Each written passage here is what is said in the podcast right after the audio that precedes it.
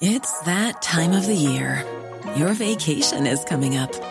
You can already hear the beach waves, feel the warm breeze, relax, and think about work.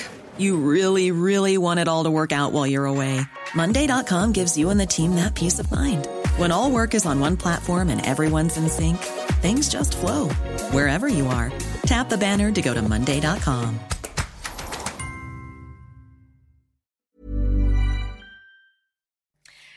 Bonjour à tous et bienvenue à vous pour euh, Midi News. Merci de votre fidélité. Voici les thèmes du jour. C'est l'une des affaires, sinon l'affaire, la plus emblématique de notre époque, l'affaire Omar Rada, du nom de ce jardinier marocain. Tout le monde a ou a eu un avis sur cette terrible affaire dans laquelle euh, Guylaine Marshall a fini assassiné, massacré même à son domicile de Mougins. Aujourd'hui, l'affaire pourrait être relancée avec la piste du banditisme qui a peut-être été écarté à l'époque, l'enquête cachée, on va en parler tout à l'heure. Plus près de nous, une autre affaire, sans mystère celle-ci, mais avec beaucoup, de colère et d'incompréhension de, la veuve de Philippe Ponguillot. Ce chauffeur de bus sauvagement tué par deux agresseurs, c'était à Bayonne le 5 juillet 2020. Les faits ont été requalifiés par le juge d'instruction. Alors les accusés vont-ils échapper aux assises? Est-ce une justice injuste? Est-ce qu'on oublie les victimes? On va en parler. Un nouveau gouvernement, peut-être cet après-midi. Tout, tout, tout, vous saurez tout sur rien en réalité parce que nous ne savons rien. Il vaut mieux le dire quand c'est le cas. Se méfier des pronostics aussi et des listes du gouvernement qui circulent. Mais on vous parlera quand même de la première ministre virtuelle. Elle a failli l'être. C'est pas Elisabeth Borne, c'est Catherine Vautrin. Pourquoi a-t-elle été écartée les dernières heures de ces changements? On vous les racontera tout à l'heure. Mais d'abord, c'est le journal. Bonjour à vous, chère Nelly. Bonjour, chère Sonia. Bonjour à tous. Et on va justement parler de cette attente qui se prolonge. Après un passage éclair à, l'Elysée, aujourd'hui, les consultations se poursuivent hein, pour euh, Elisabeth Borne depuis euh, Matignon, avec un, premier déplacement qui est prévu au Murau dans le courant de l'après-midi. Euh, bonjour, Elodie Huchard. Vous nous attendez devant, devant l'hôtel de Matignon. Pouvez-vous nous en dire plus sur le thème général de ce déplacement Le tout premier, on aura l'occasion de l'entendre d'ailleurs, la Première ministre.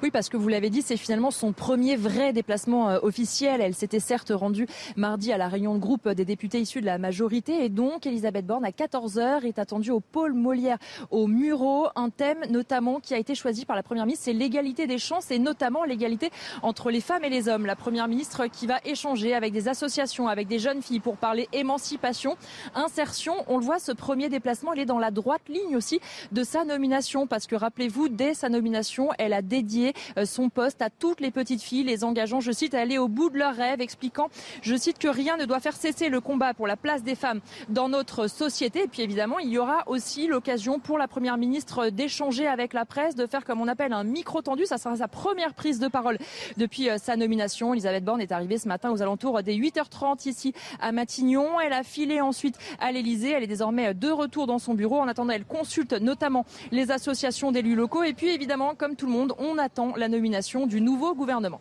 Merci beaucoup pour euh, toutes ces précisions. Dans l'actualité également, sachez que l'association de défense des consommateurs Foodwatch France pardon, a annoncé euh, le dépôt de deux plaintes à Paris après des contaminations euh, à des bactéries liées à la consommation de chocolat Kinder, du groupe Ferrero ou encore de pizza surgelée Buitoni, propriété de Nestlé. Explication de Vincent Farandège.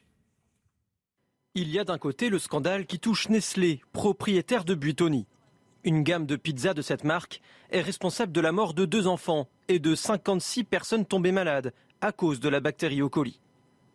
De l'autre, il y a Ferrero, propriétaire de Kinder.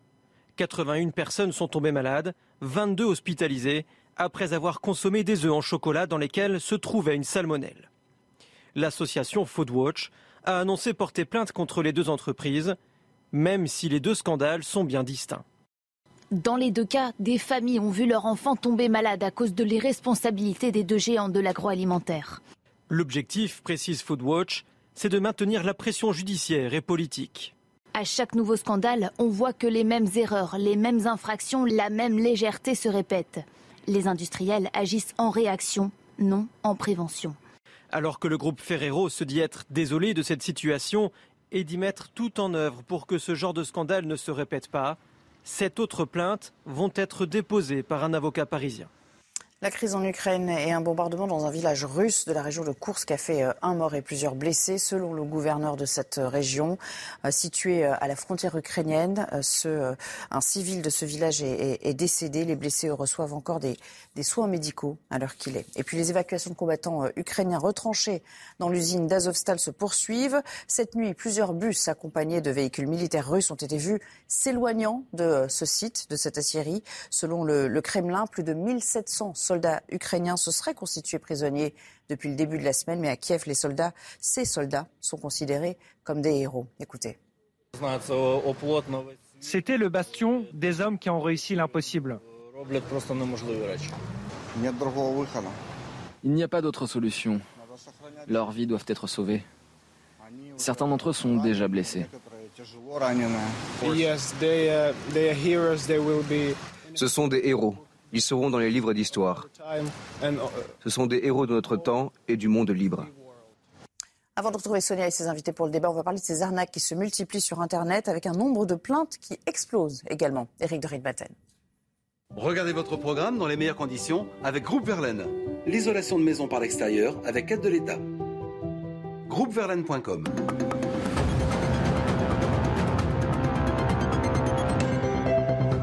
Et oui, à cause de l'inflation, des arnaques au faux prix qui se multiplient, c'est ce qui ressort des chiffres publiés par France Vérif. Alors de plus en plus de spam, hein, des fausses promos, plus 251% en l'espace d'un an entre avril 2021 et avril 2022. On trouve des iPhones à prix cassé, ils représentent 12% des arnaques. Vous avez des PlayStation, des robots cuisine, des trottinettes, les prix sont faux et il suffit parfois d'un seul clic pour tomber dans le panneau car les offres utilisent toutes les logos des grandes enseignes de la grande distribution. Alors au total, 14 818 signalements ont été reçus depuis 2020. Le gouvernement traque ces arnaques actuellement avec des logiciels qui sont basés sur l'intelligence artificielle. Il y a aussi des applis comme France Vérive justement, Signal Arnaque et puis Alerte Tout qui permettent de vérifier le sérieux d'un site. Alors si par hasard vous tombez, euh, j'allais dire, sur un site frauduleux, il faut surtout le signaler sur Pharos, la plateforme dédiée, ou alors tout simplement appeler votre banque pour bloquer absolument euh, le paiement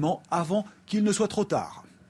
Vous avez regardé votre programme dans les meilleures conditions avec Groupe Verlaine, l'isolation de maison par l'extérieur avec aide de l'État.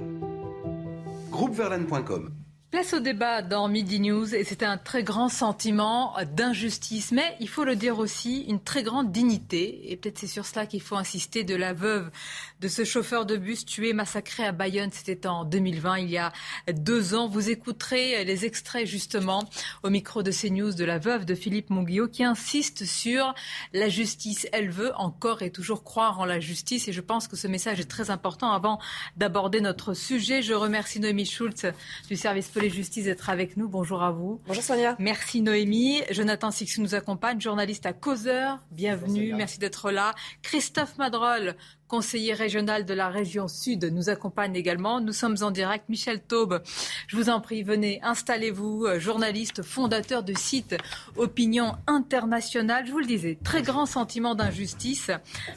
Le juge d'instruction, dans l'affaire Philippe Monguillot, ce chauffeur de bus qui a été massacré, il n'y a pas d'autre mot par ses agresseurs, deux hommes, le juge d'instruction a requalifié, vous le savez depuis hier, les faits en violence volontaire ayant entraîné la mort sans volonté de la donner. Je voudrais préciser ici que le juge, euh, que ce n'est pas terminé. Et c'est sur ça qu'on va insister avec vous, Noémie. Schultz, c'est-à-dire qu'il peut y avoir ensuite une suite.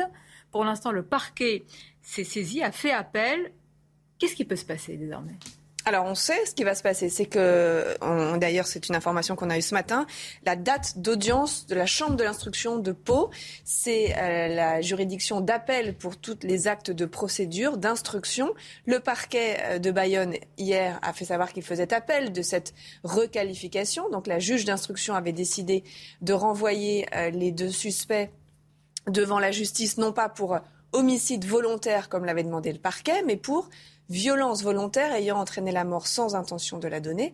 Cette décision, elle peut faire l'objet d'un appel. C'est le cas. Le parquet a fait appel. Et donc, ce sont trois magistrats de la Chambre de l'instruction euh, de Pau qui vont euh, le 14 juin prochain, se pencher sur euh, cette affaire. Il y aura une audience euh, qui, a priori, ne sera pas publique. Ce sera très technique et ils vont décider, dire s'ils valident la décision de la juge d'instruction. Et dans ce cas-là, eh bien, ces deux hommes seront jugés pour violence volontaire ayant entraîné la mort sans intention de la dans donner. une cour criminelle. Et voilà. Et soit s'ils infirment cette décision, et à ce moment-là, si euh, ils décident que c'est euh, pour homicide volontaire, ça serait devant une cour d'assises. Et Noémie, le parquet, moi je me souviens, avait bien demandé le renvoi aux assises pour homicide volontaire aggravé au départ. Le procureur, pardonnez-moi. Alors le procureur, au, tout départ, euh, il avait ouvert, vous savez, l'information judiciaire. Euh, et effectivement, c'était du chef de d'homicide euh, volontaire aggravé. Aggravé, c'est parce que la victime est une personne en charge d'une mission de service public, en l'occurrence un, un, conducteur de, de, bus. Bon, mais ça, c'est ce qui se passe dans les jours qui qui suivent, les heures même qui suivent l'événement, l'agression. Ensuite, la juge d'instruction, elle a travaillé pendant deux ans. Donc, elle a, elle a, elle a dirigé euh, cette enquête. Elle a euh, entendu, bien sûr, les suspects avec leurs avocats. Elle a entendu les témoins. Elle a consulté les bandes de vidéosurveillance. Il y a eu une reconstitution qui a été organisée. Elle a consulté un certain nombre d'experts. Et c'est après ces deux ans euh, d'enquête, toutes ces auditions, qu'elle prend cette décision de requalifier cette décision euh, qui émeut la famille et que conteste le parquet. On voit que c'est il y, a deux visions au sein même de la justice, deux visions de cette affaire. Euh, avec vous, on va parler des faits, la justice, mais aussi, je vais élargir ça à la société. Il y a aussi le signal qui est donné, parce que euh, au-delà des et on va rentrer dans le dossier, on ne le connaît pas, donc je vais faire attention. Mais vous avez quand même deux personnes qui ont massacré à coups de poing, qui ont roué de coups. Il y a la mort d'un homme. Et on va voir que le débat se situe peut-être sur le fait que les coups qui ont été donnés n'ont pas il n'y a pas eu de volonté d'entraîner la mort. Le débat est sur effectivement le caractère intentionnel. Quand le coup de poing, le, dernier coup de poing, c'est celui qui va faire tomber Philippe Monguillot au sol, il va faire cette chute qui va avoir ses conséquences dramatiques. Euh, ce coup de poing-là, y avait-il la volonté de tuer? Euh, les, suspects s'en défendent, c'est ce que disent leurs avocats qu'on entendra peut-être. Et, c'est visiblement ce qu'a retenu la juge d'instruction. Ah, bah, tout d'abord, la veuve, c'est tout à fait normal. Je vous ai dit vraiment écoutez aussi les mots, la dignité. Quand elle dit elle veut croire en la justice, moi ça me rappelle toutes les familles. Euh, euh, Cohen, il y a quelques, quelques semaines, quelques jours, oh, même j'allais dire la famille Aleno, à chaque fois, ils disent la, même chose. Ils croient toujours en la justice. Et ça, c'est important. Mais Écoutez la colère aussi indicible. C'est un coup de tonnerre parce qu'on ne s'attendait vraiment pas à ça et on a jusqu'à hier on y croyait et puis euh, finalement euh, on n'y croit plus. Ils vont être jugés à minima alors que pour nous, pour euh, pour tout le monde, pour les personnes qui ont été choquées, pour la France entière, hein, ça a même dépassé les frontières, ça reste un meurtre. J'ose encore faire confiance à la justice. Je m'accroche, je suis une battante, je me battrai jusqu'au bout. Et je veux faire croire à la justice et je veux que la justice nous regarde, vraiment qu'elle nous regarde et qu'elle regarde bien ce dossier qui est, comme je vous dis tout à l'heure, qui est qui montre tout, qui, qui, qui prouve tout. Ce dossier d'instruction, il prouve tout. Deux ans d'enquête par le ou la juge d'instruction, deux ans, requalification des faits. Ce n'est pas terminé. Noémie Schultz a raison d'insister, mais est-ce que Beaucoup se disent, est-ce que ce n'est pas une invisibilisation des victimes? Hmm? Mais c'est pire que ça, c'est une banalisation de la violence. C'est une banalisation de la violence. Imaginez, imaginez euh, dans l'entourage du, du, criminel comment ils réagissent lorsqu'ils apprennent qu'il euh, ne vont, va peut-être, peut-être pas être jugé par une cour d'assises. Moi, d'abord, la première chose qui me choque, c'est que ça fait deux ans. Si ça fait deux, s'il a fallu deux ans à la juge d'instruction pour uniquement requalifier les faits. Mais dans combien d'années il va y avoir un premier jugement Et dans combien d'années bah va-t-il y avoir C'est pas long. Ça la requalification, c'est justement la fin de l'enquête. Deux ans, c'est pas long. Moi, je, moi, je crains que ce soit des, comme d'ailleurs beaucoup de procédures pénales, ça C'est ça le problème. Et la deuxième chose que je voudrais surtout, c'est que euh, il y a beaucoup de décisions de justice qui sont des décisions, des décisions de procédure judiciaire qui constatent qui ont un impact sur la société, qui ont un impact sur l'opinion publique. Et, la notion de trouble à l'ordre public, moi j'espère que les juges d'instruction euh, tiennent compte aussi des troubles à l'ordre public euh, entraînés par leurs décisions. Les, policiers du Pont Neuf, qui ont été mis en examen pour homicide volontaire. Vous avez vu le trouble à l'ordre public que ça a occasionné? Moi, je ne veux pas rentrer dans le dossier, je ne le connais pas. Mais en revanche, je pense que la justice doit prendre conscience qu'en en fait, on est dans une société où d'un côté, il y a une banalisation de la violence et de l'autre, une partie de la société qui trouve insupportable cette violence. Nous, ce qu'on est en train d'analyser, c'est euh, comment dire la gravité du signal. Après, la justice, on ne va pas la mettre sujet, en procès. C'est-à-dire que vous envoyez le signal que si vous massacrez quelqu'un, c'est ce qui s'est passé. Vous pouvez, vous pouvez ce n'est pas terminé, ne pas passer en cours d'assises. Oui, mais ça ne veut pas dire pas être jugé. Hein. Et, ça, bien sûr. entre 20 ans et perpétuité, il y a... Oui, mais quand même, ils encourent. si, cette décision est confirmée, ils sont jugés par une cour criminelle et Heureusement qu'ils sont jugés, évidemment. Oui, mais quand on dit ils échappent aux assises... Il faut faire attention, faut faire attention par rapport... Merci, euh, monsieur, de reprendre les... Merci. 20 ans, vous sortez au bout de combien de temps? D'abord, il faudrait à un moment donné que la justice française mette l'accent sur la, réparation et le soutien aux victimes. J'entends toutes les Ça, arcanes. Tu vas pas se réveiller demain. Oui, non, mais à un moment donné, c'est l'exemple. Je le dis régulièrement, Sonia. J'entends systématiquement tous les procès et ce n'est pas long deux ans pour une instruction, pour un procès. Ce n'est pas long, vu la situation. Et je pense que la juge d'instruction a entendu, comme Madame Chouss l'a dit, l'ensemble des intervenants. Mais à un moment donné, le droit des victimes, Sonia, à un moment donné, dans cette société, il faut entendre les victimes. Quand j'entends le cri d'alarme de cette femme, quand j'ai entendu le cri d'alarme de toutes les victimes, il faudrait que notre État euh, entendre aussi la douleur de ces victimes, cette douleur qui fait écho dans la société. Parce que si on arrive effectivement à mettre en doute, et cette femme ne le fait pas, la question de la justice, c'est aussi qu'il y a des vraies raisons. Il n'y a pas que le temps, il y a aussi la question de la requalification. C'est le, centre de notre débat, c'est la requalification. Pourquoi on peut se demander, on va voir, parce qu'il faut écouter les deux parties. On va écouter également ce que dit la défense. Tout d'abord, le rappel des titres de l'actualité et on revient à notre débat. La France n'a pas violé la Convention européenne des droits de l'homme. La Cour européenne s'est prononcée sur l'affaire du décès d'un détenu en 2014, tué par un gendarme après une agression lors de son transfert au tribunal. Les parents de la victime ont saisi la CEDH en 2018, estimant que la France aurait violé la Convention européenne des droits de l'homme, protégeant le droit à la vie. Il a fait très chaud en France hier. Plusieurs records de température ont été battus dans le centre et le sud du pays. Et ça n'est pas sans conséquence. La qualité de l'air est mauvaise à Lyon. Le niveau d'ozone est préoccupant dans la région. Enfin, une bonne nouvelle pour les fans de tennis. Raphaël Nadal sera bien à Roland Garros cette année. Six jours après sa défaite à Rome, le pied gauche en souffrance, l'Espagnol est réapparu hier à l'entraînement sans montrer de signe extérieur de souffrance.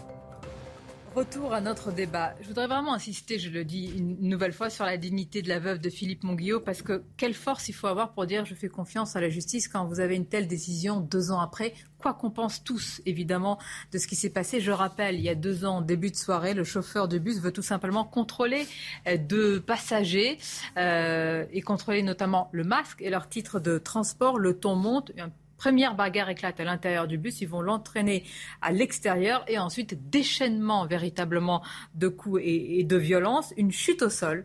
Après un coup de poing, ce sera le dernier coup de poing, fracture du crâne, hémorragie, soin, il décédera cinq jours plus tard. Cliniquement, voilà ce qui s'est passé. Là où on peut, alors il y a la, sauvagerie absolue de, cette agression. Vous faites bien, Sonia, de, de, le rappeler.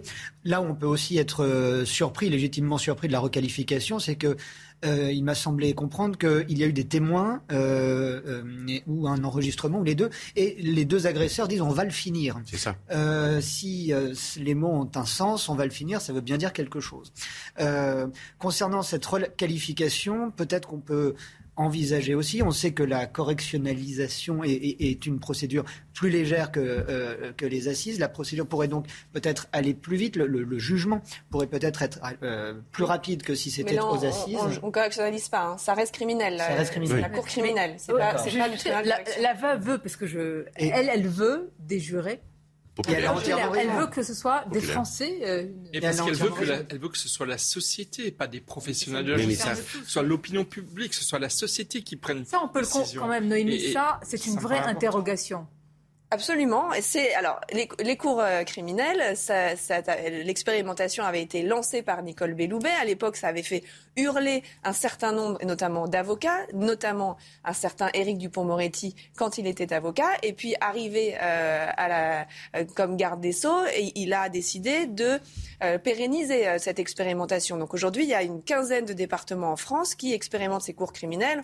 On rappelle le principe, c'est aujourd'hui il y a un problème en France qui et notamment les délais pour être jugé, la, justice avec des cours d'assises qui sont parfois très, euh, euh qui sont euh, euh, où il y a des délais de plusieurs années pour pouvoir juger, parce que notamment ça, il faut des les magistrats, il faut le composer les, jurés, ça, peut prendre beaucoup de temps. Et l'idée de ces, cours criminels, c'est pour les crimes dont les faits sont passibles de 15 à 20 ans de prison. Oui, donc, ce, donc ce, qui rentre, ce qui rentre, c'est le cas en l'espèce, eh bien, on est jugé par des magistrats professionnels, cinq magistrats professionnels. Deux nuances que je voudrais apporter. D'abord, quand vous êtes jugé par une cour criminelle, s'il y a un appel de la décision, que ce soit un appel du parquet ou un appel de la mhm. personne euh, qui a été jugée, en, en, le procès en appel se fait devant une cour d'assises. Donc ça veut dire que, euh, en, en, tout état de cause, il peut y avoir la un moment procès des assises. 20 ans. Et ensuite, les magistrats professionnels ne sont pas forcément euh, plus tendres que des jurés populaires. pas cela, mais le maximum de 20 ans. Moi, je ne veux pas faire. Vous sortez au bout de 10 ans. Alors ça, c'est pas la ça, c'est la conséquence de la requalification. Oui. Pour l'homicide volontaire aggravé, la peine encourue était la perpétuité effectivement, pour les coups ayant entraîné la mort sans intention de la donner, avec le caractère là aussi aggravé, c'est 20 ans de, de, prison. La différence, encore une fois, c'est y a-t-il eu volonté de tuer? Alors expliquez-moi ça, parce que y a-t-il eu volonté voilà. de tuer? L'avocat d'un des suspects avec qui on s'est entre, entretenu hier dit il y a effectivement eu ce coup de poing qui a été donné, ce dernier coup de poing. L'homme tombe à terre, fait cette chute, mais ce qu'il dit, encore une fois, je ne prends pas ça à mon compte, je, je, je, dis ce que dit la défense, ce que disent les suspects pour se défendre, c'est qu'ils n'ont pas, qu'il n'y avait pas la volonté de tuer. Ce, On comprend l'émotion de, de, de, des victimes, mais la justice, elle doit regarder les faits. Oui, mais alors les faits, c'est aussi ce qui a été dit. Quand ils ont dit on va le tuer, on va oui, l'achever. c'est ce que dit. Alors là, c'est toujours la difficulté. Vous, vous, regardez un dossier à travers, euh, à travers le témoignage euh, de. C'est éloquent. Oui, mais c'est oui, c'est l'avocat là de la partie faits... civile qui dit ça. Donc je, je crois encore une fois, il faut prendre. Mais, ce que je veux mais... dire, c'est qu'on l'a pas le dossier sous les mains. D'accord On l'a pas. Alors on se dit quand vous êtes roué de coups, pardonnez-moi, roué de coups, à deux contre un. Qu'est-ce qui va arriver avec un acharnement Qu'est-ce qui peut se passer à la sur fin? une personne dépositaire de l'autorité publique. Enfin, je veux dire, c'est quand même ça, ce, ce, ce, crime avait euh, ému la France entière et à juste titre, parce que justement c'était absolument dramatique et tragique. Et donc, si vous voulez, moi, sans rentrer dans le dossier, je pense que les juges d'instruction euh, de la justice, et c'est le cas dans, de, dans un nombre croissant d'affaires, doivent tenir compte du trouble à l'ordre public qu'entraînent leurs décisions. Ils doivent tenir compte du cas d'espèce et faire un dosage qui est certes très difficile. D'ailleurs, le, le parquet a fait appel. Le non, mais, appel. Sur ce dossier, donc, ça, donc, on montre effectivement voilà, que le monde de la justice est divisé. Exactement. Et le parquet ne partage pas ce point de vue. Et, et, mais que les juges voilà. jugent en fonction de l'émotion que suscite. Vous pouvez avoir un Je ne parle pas de cette affaire, mais imaginez quelqu'un qui, qui, qui, perd le, le, contrôle de son véhicule et qui tue euh, trois enfants à la sortie de l'école. Quelqu'un qui, qui, qui, qui, qui, a, qui, a, qui, a pas, qui a pas bu, qui a pas pris de, de, de drogue ça, et tout. Ça suscite une énorme hein émotion. Et pour autant, euh, enfin, vous voyez ce que je veux Ma dire question, Est-ce que, la est-ce que la requalification des faits se fait toujours à, à, à la baisse? Bah, Est-ce qu'à chaque fois qu'on requalifie, ce soit souvent le cas, quoi. C'est ça la question. Non, mais Madame Sousse dit un truc très juste, Sonia, c'est que les juges professionnels ne sont pas forcément plus tendres que les autres. Je ne dis pas ça. Elle voulait, la veuve veut que ça passe devant une cour d'assises. Est-ce que vous le comprenez? On a répondu. Bon, si, oui. si, je rentre pas dans le dossier là. J'essaie de comprendre et me détacher de l'émotion, parce que je pense vous que systématiquement.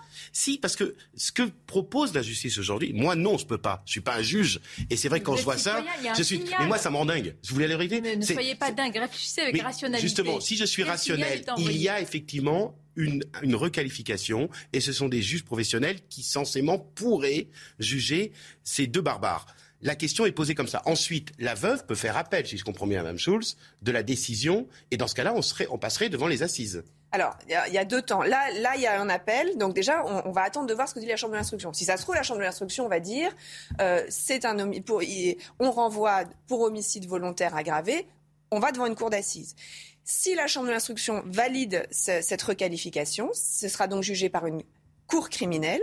Il y aura donc une décision qui sera rendue et cette décision pourra à nouveau être susceptible d'un appel. Mais pourquoi on fait vivre ça à la veuve si à la fin oui. c'est pour arriver à une, on va encore changer la qualification. Pourquoi ça? Si la juge d'instruction a décidé cela, vous connaissez bien toutes ces procédures, c'est que soit il y a J'espère qu'elle a des éléments qui oui, vont dans forcément. Ce Encore une fois, c'est très compliqué. Je, je, je, je ne l'ai pas, le dossier d'instruction. Bien sûr qu'on peut imaginer que, que, que, si la juge d'instruction prend cette décision, c'est qu'elle considère, elle, la lecture qu'elle fait de ce dossier, c'est qu'il y a des éléments dans le dossier qui lui permettent, elle, de penser qu'il n'y avait pas de caractère intentionnel. Alors, sortons du dossier, et j'ai une question pour vous qui est sociétale, sociale, tout ce que vous voulez. Est-ce qu'on peut s'acharner sans volonté de tuer sur quelqu'un? Ah ben A priori, euh, non. Surtout quand, dans ce cas précis, euh, dans ce cas précis, ils n'ont visé que la tête.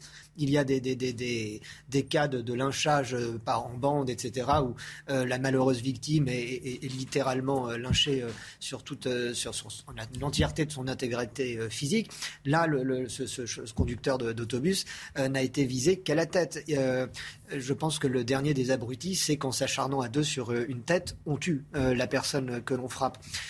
donc, c'est là où il y a une, une question de, responsabilité qui me paraît euh, évidente et on ne peut être que choqué. Je voulais juste euh, un mot sur, sur euh, le message également, Sonia, que vous, que vous soulignez tout à l'heure et qui est légitime comme, comme question aussi. C'est l'application des peines et, l'incompressibilité des peines mm. qui ont été prononcées. On sait malheureusement que même si ces, ces suspects étaient reconnus coupables et étaient jugés avec une peine de 20 ans, ils ne la feraient pas, cette peine de 20 ans. Et donc, c'est là, c'est une autre question. Ça, n'est pas Il faut qu'on écoute les deux avocats. Ça n'est pas, ça n'est pas être démagogique que de considérer que cet acharnement répétitif pendant quelques instants est absolument devrait être une circonstance aggravante.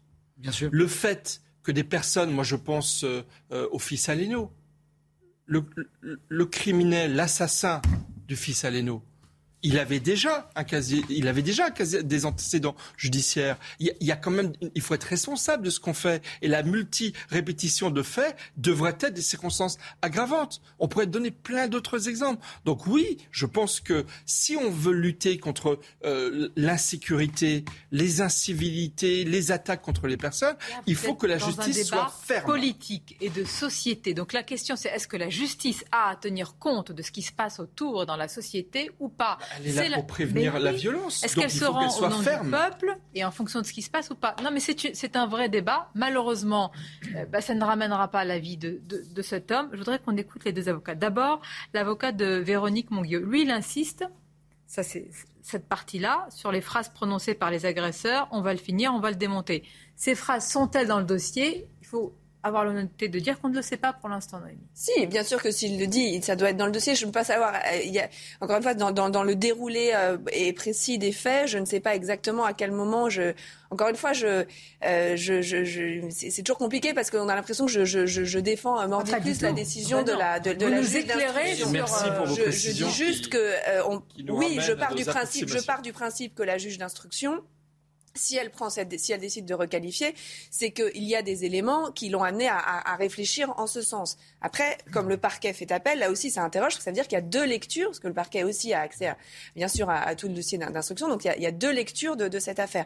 Les avocats, pareil, ont deux lectures de ce qui s'est passé. L'avocat, bien sûr, de la veuve, qui dit que très clairement, les deux jeunes voulaient tuer Philippe Monguillot, et vous allez entendre ensuite l'avocat d'un des suspects qui dit, qui reconnaît qu'il y a eu des coups qui ont été portés, mais que non quand le coup, notamment le dernier coup de poing, celui en fait qui est fatal parce qu'il entraîne une chute, il n'y avait pas de volonté homicide derrière. Je, voilà mmh. le débat tel qu'il est. Je voudrais faire une pression, c'est très important. Et je remercie Noémie Schultz sur l'antenne de CNews depuis ce matin d'être avec nous parce qu'on a besoin d'avoir aussi, objectivement, on ne connaît pas le dossier, donc on est en train euh, de réagir aussi sur. Mais c'est une décision évidemment qui nous prend au trip. Vous vous souvenez, il y a deux ans, nous en avions beaucoup parlé. La France a été émue. On entend cette femme. D'ailleurs, à chaque fois que ce soit le père de Jérémy Cohen, euh, le père Aleno, etc., ils disent on fait confiance à la justice. Mais il y a un mais après. Ils veulent qu'elle soit exemplaire. Alors on va écouter les deux avocats. Courte pause et on se retrouve. Pensons à la douleur de cette femme, à la douleur des victimes. Je pense évidemment à la veuve de Philippe Monguillot, à ses enfants, à ses filles. Ils ne, reverront pas leur père. Alors écoutons leur colère, leur incompréhension et surtout leur mot de dignité quand la veuve dit qu'elle veut que la justice passe et qu'elle soit exemplaire. On va continuer à en parler, mais tout d'abord le rappel des titres. Davantage d'éloignements forcés et de placements en rétention en début d'année. CNews vous dévoile les premiers chiffres de l'immigration pour 2022. Pour le ministère de l'Intérieur, il témoigne d'une amélioration de l'activité de lutte contre l'immigration irrégulière. 1730 militaires ukrainiens d'Azovstal se sont rendus depuis lundi selon Moscou. Euh, vous le voyez euh, cette nuit, plusieurs bus accompagnés de véhicules militaires russes ont été vus en train de s'éloigner de l'usine. Mais les commandants et les combattants du haut rang du régime Azov ne sont pas encore sortis, assure un chef séparatiste pro-russe. Enfin, 23 euh, millions d'euros pour un dessin de Michel-Ange. Il a été vendu hier aux enchères à Paris, un record pour une œuvre du peintre italien. Cette œuvre avait été déclarée trésor national pour le patrimoine français en 2019. Question simple et terrible à la fois. Quel signal vous envoyez à une société, à la jeunesse, mais pas seulement quand lorsque vous massacrez quelqu'un, vous le tabassez, vous vous acharnez sur lui euh, et sur euh, sa tête à force de coups de poing, de coups de pied, eh bien, vous ne passez pas devant la cour d'assises. Quel signal est envoyé à la société? Écoutons l'avocat de Véronique Monguillot. Il insiste sur les phrases qui ont été prononcées par les agresseurs le coup fatal n'est possible que parce que les autres coups ont été donnés et avaient considérablement affaibli euh, Philippe Monguillot. Et de surcroît, nous avons également la bande-son de cette euh, tragédie, puisque euh, les, agresseurs ont prononcé des mots qui sont des mots quand même qui ont un, sens, puisqu'ils ont indiqué, des témoins l'ont rapporté, on va le finir, on va le démonter, on va le finir. On va le finir, ils l'ont laissé pour mort, que ces individus, si vous voulez, qui ont euh, mis euh, tellement, tellement de force et ont été tellement jusqu'au boutiste dans la, violence, euh, ont joint en plus la parole au geste, soit quelque, part, si vous voulez, totalement immunisés, totalement protégés d'avoir à se justifier de, leurs intentions, et que finalement ce procès s'oriente vers une histoire de bagarre ordinaire. Alors la justice examine les faits, elle doit le faire sans normalement réagir sous le coup de l'émotion, mais je pose de nouveau ma question et bonjour à vous, merci d'être là. Nathan Dever, comment on peut s'acharner sur quelqu'un sans volonté de le tuer? Franchement, je ne comprends pas. Bah, vous avez raison, c'est à mon avis la question qu'il faut poser. Encore une fois, il y a le, détail du dossier, la justice, le travail de l'enquête, auquel je ne prétends absolument pas me, substituer. Mais, mais, il est vrai qu'à partir du moment, les faits sont quand même là et ils sont tenaces, à partir du moment où vous tabassez quelqu'un, en plus en signalant que vous voulez le tuer. Alors ça, c'est un, dans une affaire de justice, c'est très compliqué parce qu'il y a des gens parfois qui disent qu'ils veulent tuer quelqu'un sans, pour autant le faire, même en frappant, etc. Donc c'est pour ça qu'il y, a des subtilités euh, euh, judiciaires. Mais, évidemment qu'à partir de là, ça relève de ce qu'on pourrait appeler une barbarie gratuite. C'est pas seulement de la violence, c'est pas seulement euh, parce que si je ne me trompe pas, c'était une histoire de, contrôle de, tickets de bus, qu'un simple contrôle d'un ticket de bus puisse engendrer de telles violences aussi barbare, à deux contre un, euh, euh, pendant euh, des minutes et des minutes, c'est en effet le signal d'une forme, je trouve, d'acte de barbarie. C'est une catégorie qui existe dans le droit. Ça rappelle ensauvagement, ce mot qui avait créé tant de débats. Je sais que vous faites la nuance et vous faites attention, mais si ce n'est pas de la barbarie, effectivement, de, quoi, est-ce le nom? Ben, Il y a autre chose, il y a la gratuité du geste aussi, et ces violences qui sont de plus en plus gratuites et qui euh, se, généralisent, se banalisent. On parlait il y, a, quelques, il y a quelques jours, une dizaine de jours, des, de, ces, de ces habitants de villes juives qui manifestaient contre euh, l'explosion de violence dans, dans, leur ville. Et il y avait euh, l'Observatoire de la, de, la délinquance qui avait fait une étude en 2020 qui montrait qu'il y avait 10 000 actes de délits, crimes et délits qui avaient été relevés, et parmi ces 10 000 euh, à crimes et délits, il y avait une hausse de 50% des violences strictement gratuites. C'est-à-dire, ça veut dire, ça veut dire une violence gratuite, ça veut dire c'est ni un vol, c'est ni c'est ni euh, de la défense, c'est ni c'est simplement euh, vous vous faites tabasser parce que vous avez le malheur de ne pas plaire au bonhomme que vous croisez. Ou alors vous doublez en double fil, mais c'est permanent. C'est ce genre de choses. Et la violence gratuite, c'est aussi aggravé. La, violence gratuite, parce qu'il est porteur de l'autorité. Il est porteur de l'autorité. C'est ça qui est encore plus grave il est entraîné à l'extérieur du sûr, bus. il, commence à le tabasser dans le bus, ensuite il le sort pour donner ce coup mortel à l'extérieur. Euh, tout à l'heure, tu parlais. Moi, je considère que ce sont des barbares. C'est exactement la définition pour moi de la barbarie gratuite. d'individus. Pourquoi je dis moi je dis barbare Parce que dans 10 ans, s'il passe devant la cour criminelle et pas la cour d'assises, 20 ans, il sort dans 10 ans. La question que vous posez, Sonia, c'est l'image que la justice donne à la société. Tous les jours, nos services de police, tous les jours nos travailleurs sociaux, tous les jours l'ensemble de nos concitoyens nous font remonter des actes de barbarie gratuits dans toutes les villes de France. Moi qui suis marseillais, je suis bien placé pour en parler. Comment la, la société doit réagir à ça? On doit être exemplaire. On ne peut pas laisser courir le temps de l'instruction, même si deux ans, je vous l'ai dit Bah, tout à l'heure, c'est pas forcément très long. Mais quand je vois, rappelez-vous l'expérience, Sonia. Rappelez-vous la rappelez-vous. C'est important ce que si si la justice n'est pas exemplaire, je ne sais pas si c'est le mot, mais si elle ne fait pas son travail, qui le fera? Et rappelez-vous, rappelez-vous Sonia, sur votre plateau, il y a quelques ça, le- mois, le risque, le danger. sur votre plateau, il y a quelques mois, nous étions en débat où une femme se fait agresser dans un supermarché, les auteurs mineurs sont arrêtés, le lendemain matin, elle va au supermarché et elle croise les deux personnes qui l'avaient agressée la veille parce qu'on les avait libérées. Comment voulez-vous que cette personne, et c'est pas le cas de cette femme, qui dit- comment voulez-vous aujourd'hui qu'on fasse notre boulot d'élu, la responsabilité qui est la nôtre, si derrière, ou, et ce que dit la police tous les jours, c'est que derrière, ça ne suit pas. On ne peut pas aujourd'hui. Je la finis, justice je finis. ne suit Bon, Non. alors pourquoi, pardonnez-moi, est-ce que c'est le politique qui a donné parfois aussi des consignes pour ne pas mettre en prison Est-ce qu'il y a une forme d'idéologie Me dites pas là que c'est les manques de moyens. Ne me dites pas Mais- que c'est parce mais qu'il y a un a- problème d'une cour d'assises qu'on va Mais a- euh, se mais reporter sur une- cour mais criminelle. Si je peux me permettre, il y a une idéologie euh, laxiste qui est claire, mais qui est dans la société, comme les, vous savez, les fonctionnaires, euh, les juges, les magistrats, c'est des citoyens comme les autres. Ils sont, j'imagine, le reflet de la société française. Or, dans la société française, vous avez, euh, euh, encore une fois, un, un laxisme et une, un- une impunité De sur les violences physiques. physiques. Ce que vous avez dit avant, c'est pour moi le plus important. C'est qu'au début de la chaîne qui amène à ce que des personnes deviennent des criminels, il y a des comportements d'incivilité, de violence sur les personnes à l'école, un, un- maître ou, ou un professeur qu'on ne respecte pas, un parent qu'on ne respecte pas, euh, des policiers que l'on défie, dont on se moque, des ambulanciers auxquels on se prend, et on s'en prend. Et après, rien n'arrive. Ça, c'est le débat majeur. Pourquoi, et ça Michel entraîne, et ça entraîne- Certains disent ça entraîne des qu'il faut pas de prison. à ensuite basculer dans une violence qui devient absolument terrible. Et j'aimerais dire autre chose. Vous parlez des victimes. La justice n'a pas. Il ne s'agit pas de prôner une justice des victimes. Évidemment, non. La justice, elle est là pour justement pacifier les relations sociales et donc elle ne se met ni du côté de la victime ni du côté du criminel. Elle doit trouver un juste milieu qui est très difficile à, à prendre. Mais j'aimerais parler d'une autre affaire qui n'a rien à voir avec ça. Attends, non, non. Mais très vite. Non, non. Très vite. Les victimes, Michel, c'est des victimes? il faut qu'on reste sur- Il y a des victimes qui demandent je- une chose, oui, oui. c'est à ce qu'il y ait un procès en assises. Mais c'est exactement. Attendez, je veux rester parce que c'est déjà assez compliqué. Je veux rester sur cette affaire-là avec la veuve qui demande. Et je trouve que elle dit je veux la cour d'assises parce que ce sont des jurés populaires, parce que ce sont des Français comme vous et moi, parce que dans leur chair ils vont comprendre ce que c'est que de perdre un père, un frère, un mari. Mais aussi, il faut écouter la défense. Il faut écouter l'autre partie. On va écouter l'avocat de la défense, c'est maître Thierry Sagadoyorto, qui estime, lui, que les coups de poing ne sont pas des gestes criminels.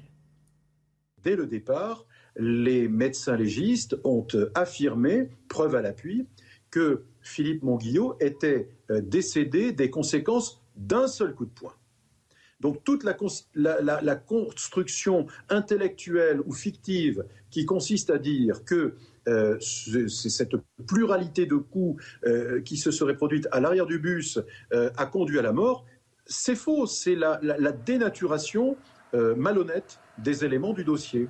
Le coup de poing en soi, ça n'est pas un geste criminel, sans quoi on jugerait en cour d'assises toutes les bagarres du samedi soir entre clients et euh, qui euh, euh, se donnent un coup et qui pour l'un se fracture le nez, pour l'autre euh, provoque un œil au, au beurre noir. La question n'est pas de savoir quel était le but recherché, la question est de savoir si en soi le coup était caractéristique d'une intention de tuer, comme l'est le fait de s'emparer d'une arme blanche ou d'une arme à feu.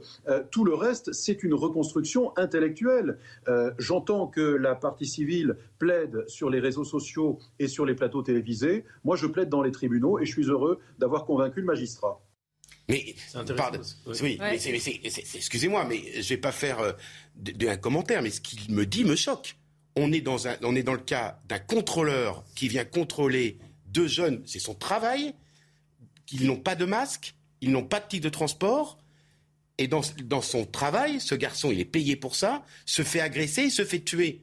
Donc si j'avais cet avocat, on n'est pas dans l'histoire de, de, risque en sortant d'une boîte de nuit. C'est une personne qui est au boulot, qui se lève le matin pour contrôler des tickets de transport et le port du masque, et qui rentre pas chez lui le soir.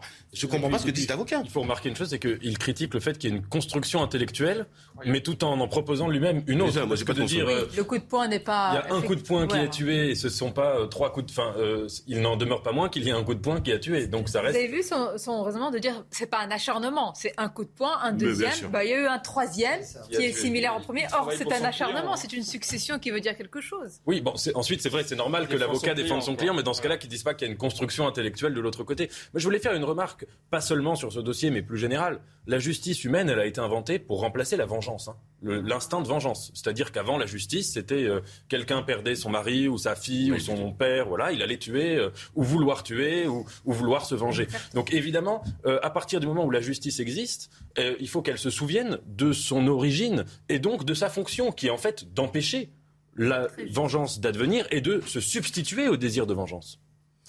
On va l'écouter. Je disais, vous n'étiez pas encore arrivé, je soulignais la dignité de cette veuve parce qu'elle croit en la justice. Euh, on va écouter. Je voudrais juste rappeler quand même le procureur de la République à l'époque. Je me souviens, on en parlait de cette affaire. Elle avait provoqué une onde de choc incroyable. Le, le procureur de la République de Bayonne, il avait parlé d'acharnement. On se souvient très bien, on avait fait un débat qui avait duré deux heures. Il avait dit que les coups avaient été ciblés. La tête eh ben, la veuve en parle, écoutons-la. Le 6 juillet 2020, le, procureur de la République de Bayonne a fait une conférence de presse en disant extrême violence. Effectivement, extrême violence. Et surtout à la tête. La tête, c'est le moteur. C'est notre moteur. Sans notre moteur, on ne peut rien faire, on ne peut pas avancer. Les coups ont été ciblés. Donc il y, avait a eu un acharnement. Euh, après nous, moi je peux vous le confirmer parce que ce que j'ai vu à l'hôpital, c'est bien acharnement. Mon époux a eu quand même un brin de lucidité, je ne sais pas comment je peux dire, de se relever pour aller dans son bus, pour se protéger. Et en fait, la chute qu'il y a eu n'a pu être causée que parce qu'il y, a eu des coups extrêmement violents au sol dans une première phase. Et on est venu l'achever on est venu lui donner un coup de poing qui automatiquement l'a fait chuter sur le sol. La conséquence que, des coups de poing, pied pardon qu'il a, qu'il eu dans la tête au sol, il n'a pas pu se défendre, il n'a rien pu faire et il n'a pas pu réagir à ce dernier coup de poing qui l'a fait lourdement chuter.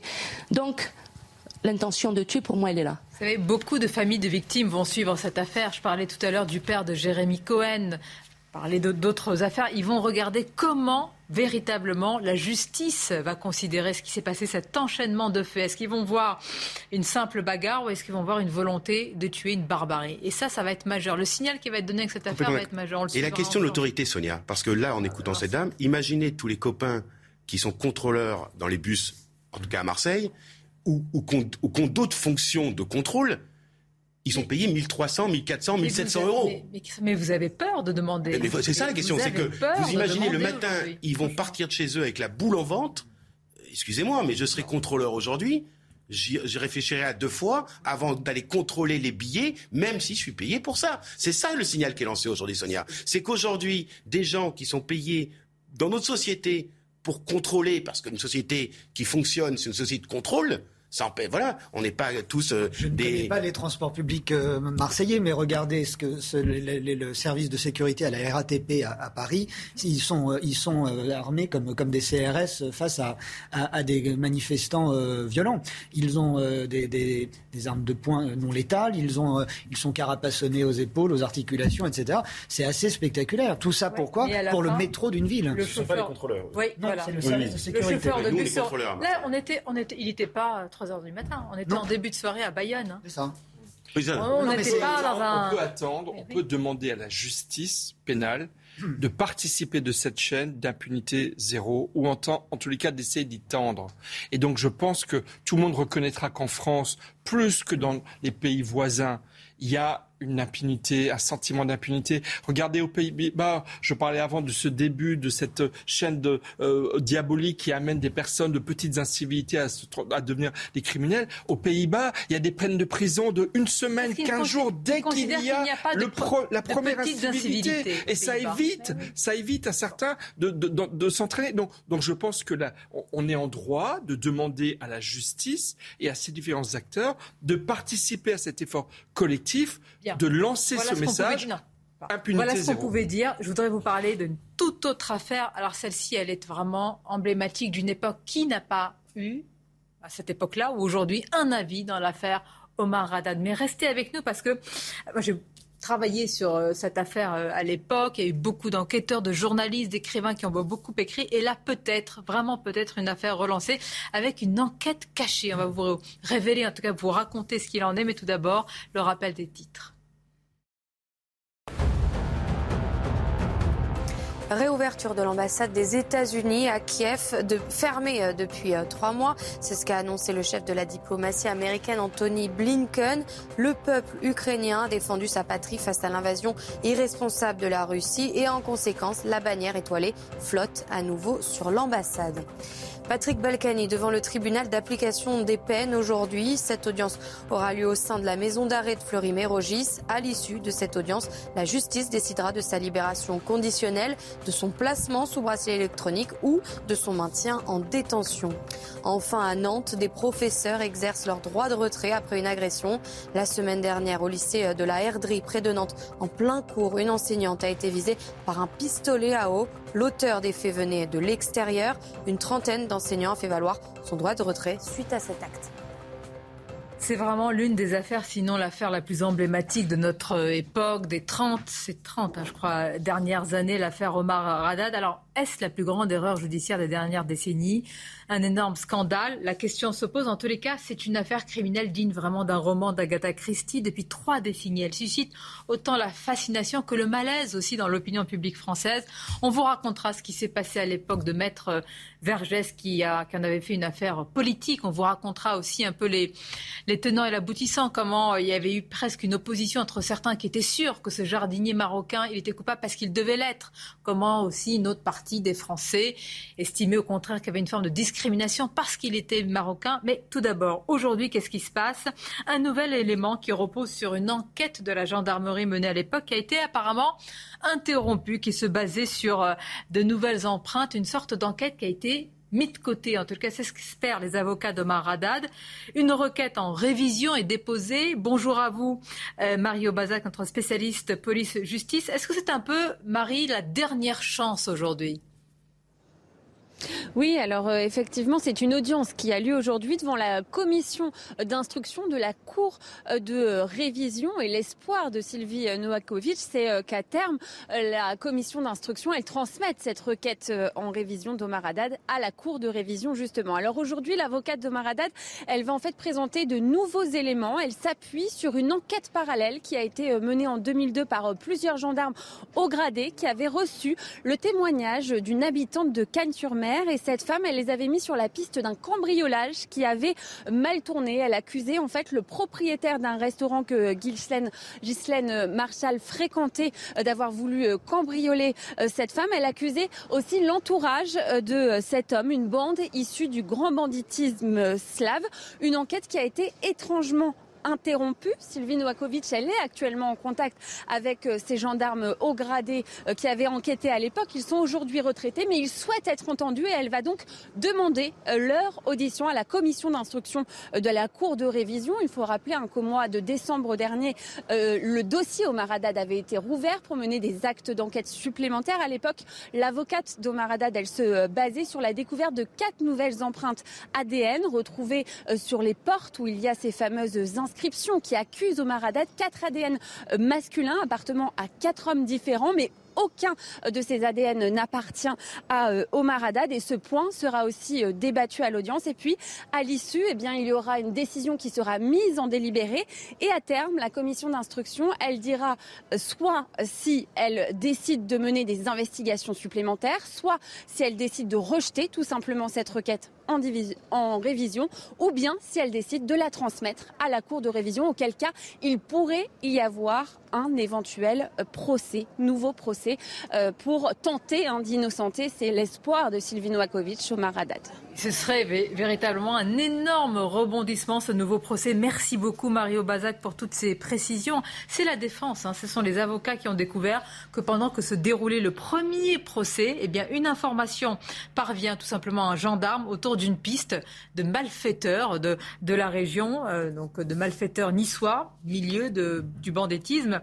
Et on découvrira que cette enquête a été soit mise de côté, soit qu'elle n'est n'y a pas eu de suite. Autrement dit, certains disent une enquête cachée aujourd'hui. Ça révèle déjà la complexité de cette affaire, euh, mais ça, cette complexité avait été euh, révélée dès le début, il y, a, il y, a, 30 ans. Ça montre aussi, on en parlait tout à l'heure, euh, la faillibilité de la justice. personne ne peut rendre aussi bien une enquête qu'une décision de justice irréprochable. C'est humain. Donc euh, tant mieux si euh, nous sommes dans un pays où 30 ans après, on peut rouvrir des dossiers, et tant mieux si euh, la science peut là aussi venir en aide. Je voulais rebondir sur ce que vous disiez très justement dans votre présentation, Sonia. On, on parlait là encore pour, au sujet de l'agression de ce chauffeur de Bayonne, d'émotion. Mais cette, cette affaire Omar Haddad est un cocktail, pardon, de, de l'expression parfait. Vous avez d'un côté une, une bourgeoise, vous avez de l'autre un jardinier marocain, vous avez euh, un avocat flamboyant qui, comme il l'a fait durant toute sa carrière, utilise chacune de ses affaires comme tribune politique, euh, en l'occurrence anticolonialiste, etc.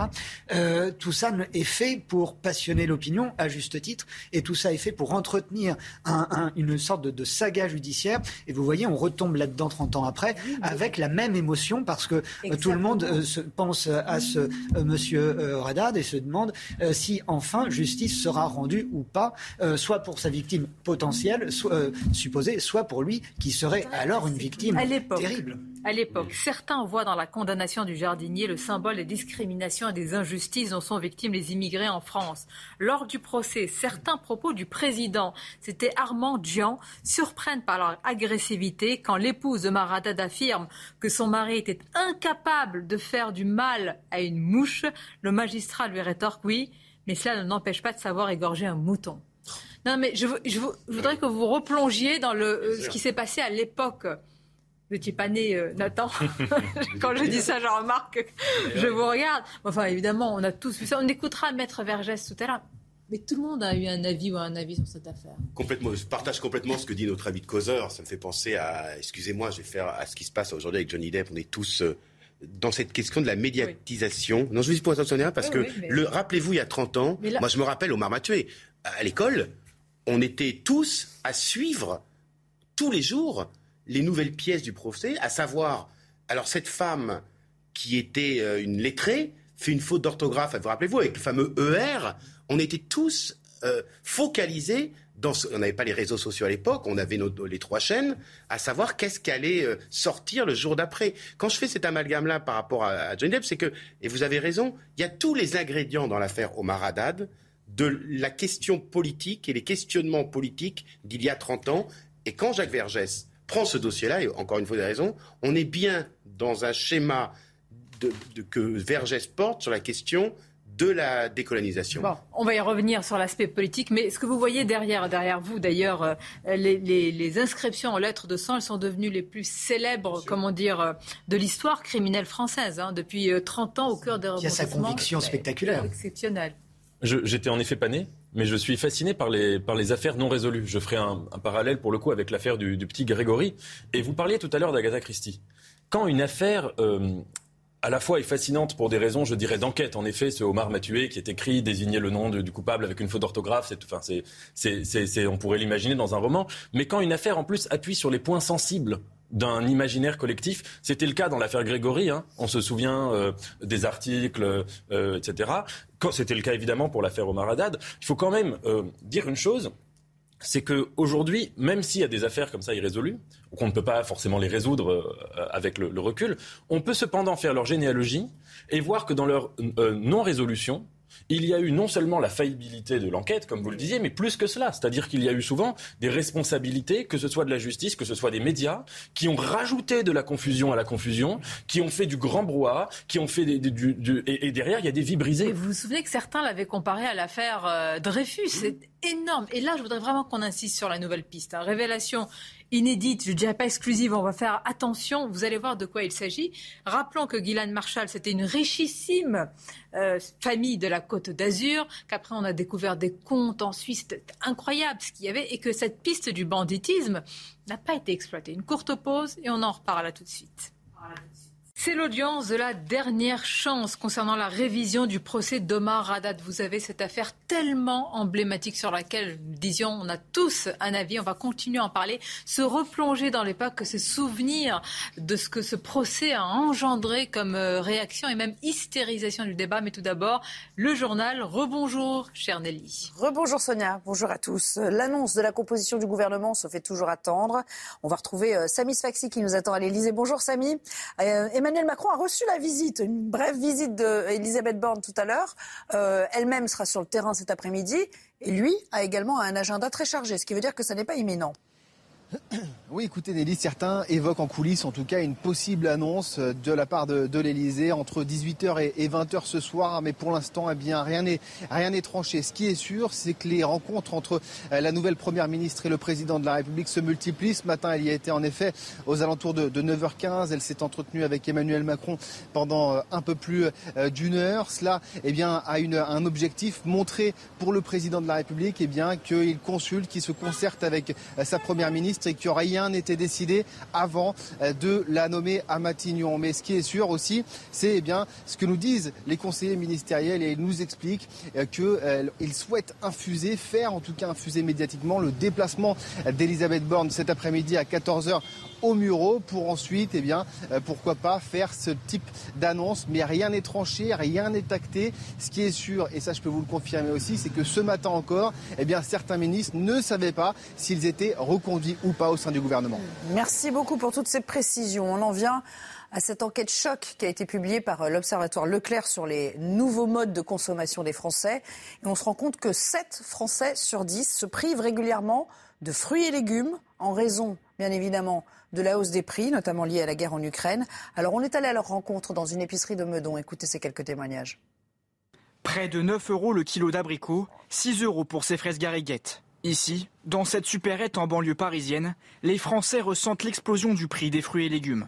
Oui, les pommes, etc. Oui, c'est en augmentation. 4,75, donc euh, c'est énorme. Il y a deux ans, trois ans, c'était dans les deux et quelques. Le panier moyen, si vous voulez, grosso modo, euh, prenez 25% en plus. Ça a augmenté depuis, euh, depuis l'inflation qu'il y a eu avec la guerre en Ukraine, hein, tout simplement. C'est cher et c'est pas terrible, ouais. C'est vrai que c'est terrible, hein. c'est dommage. Hein. Mais on est obligé de manger des fruits quand même.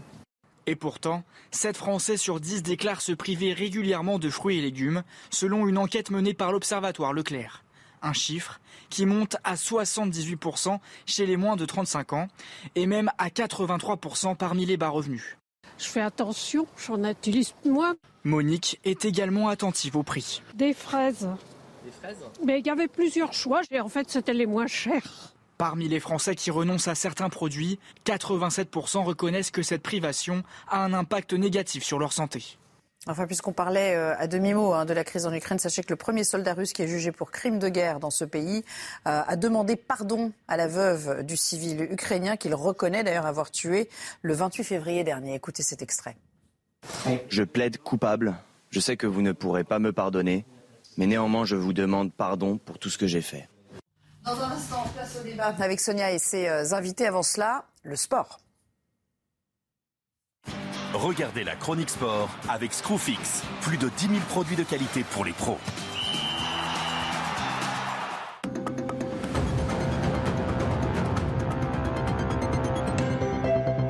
23h53, hier soir à Francfort.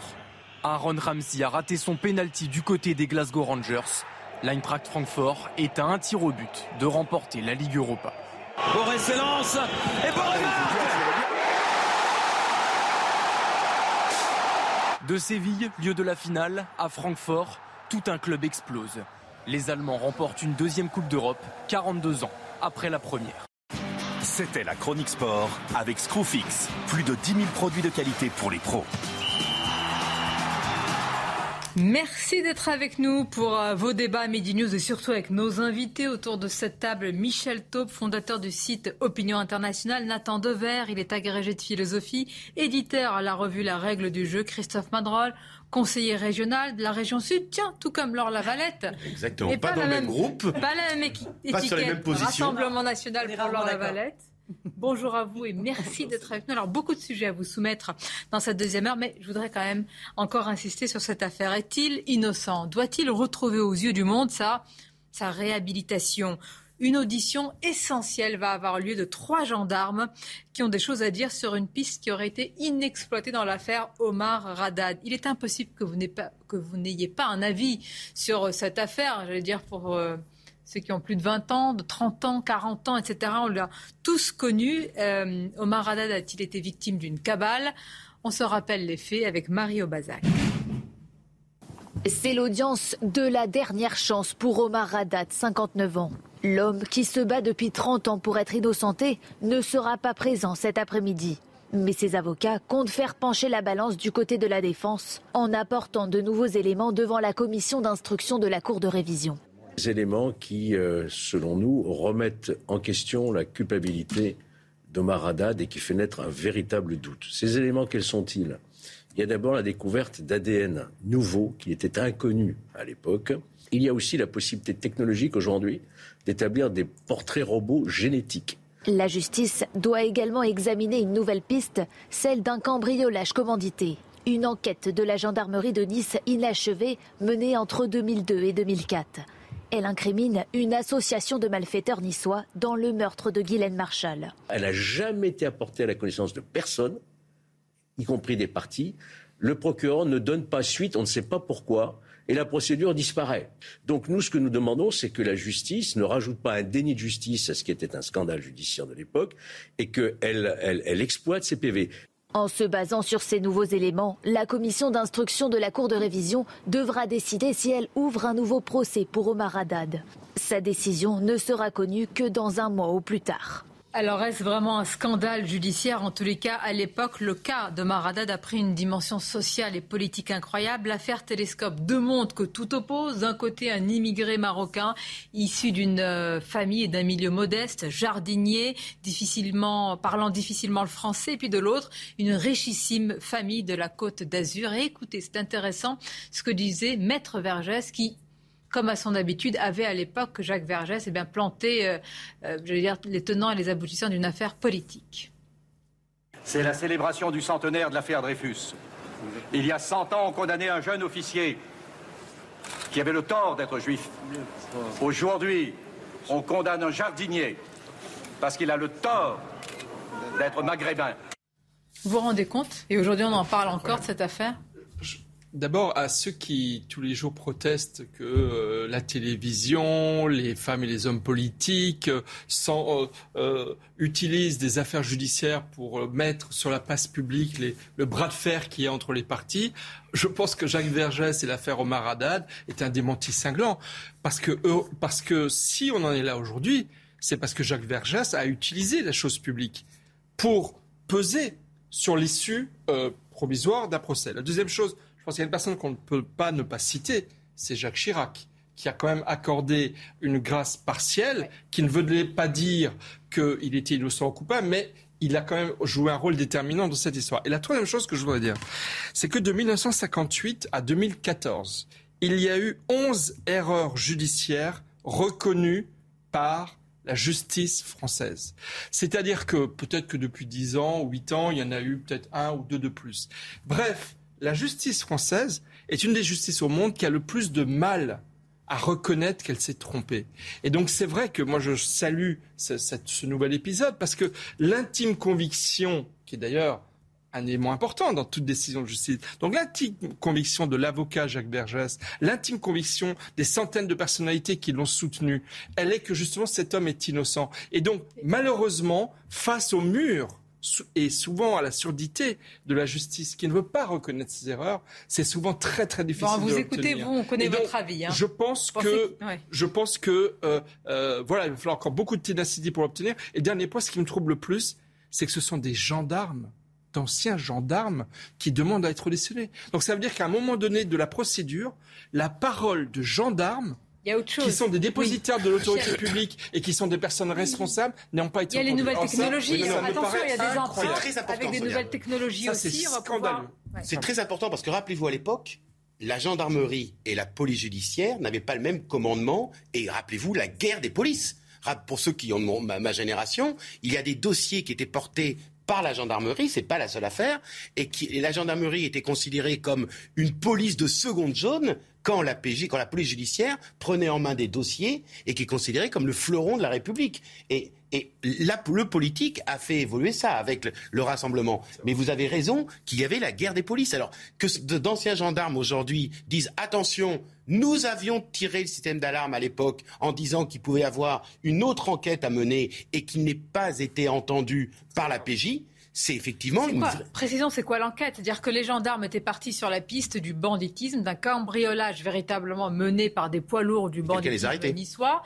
Hein Quelqu'un les a arrêtés. Ça veut dire qu'ils ont mené une enquête et amendé un pouvoir X. Ils les auraient arrêtés, oui. donc, sur ordre, un gendarme. Et que, ce milieu du banditisme aurait euh, eh bien, euh, fait porter le chapeau à. Mais rappelons-nous le contexte, rappelons le contexte de la guerre des polices de l'époque. Moi, je me rappelle de certains amis gendarmes, dont un de mes oncles, bretons, qui me racontaient des histoires qui se passaient, où ils avaient à un moment donné un ordre de leur hiérarchie, où on stoppait une enquête sur tel sujet parce qu'on confiait à la PJ qui était beaucoup plus police politique. Vous vous rendez compte si 30 ans après... Euh, l'ascenseur émotionnel. Ah, c'est quand même euh, assez dingue.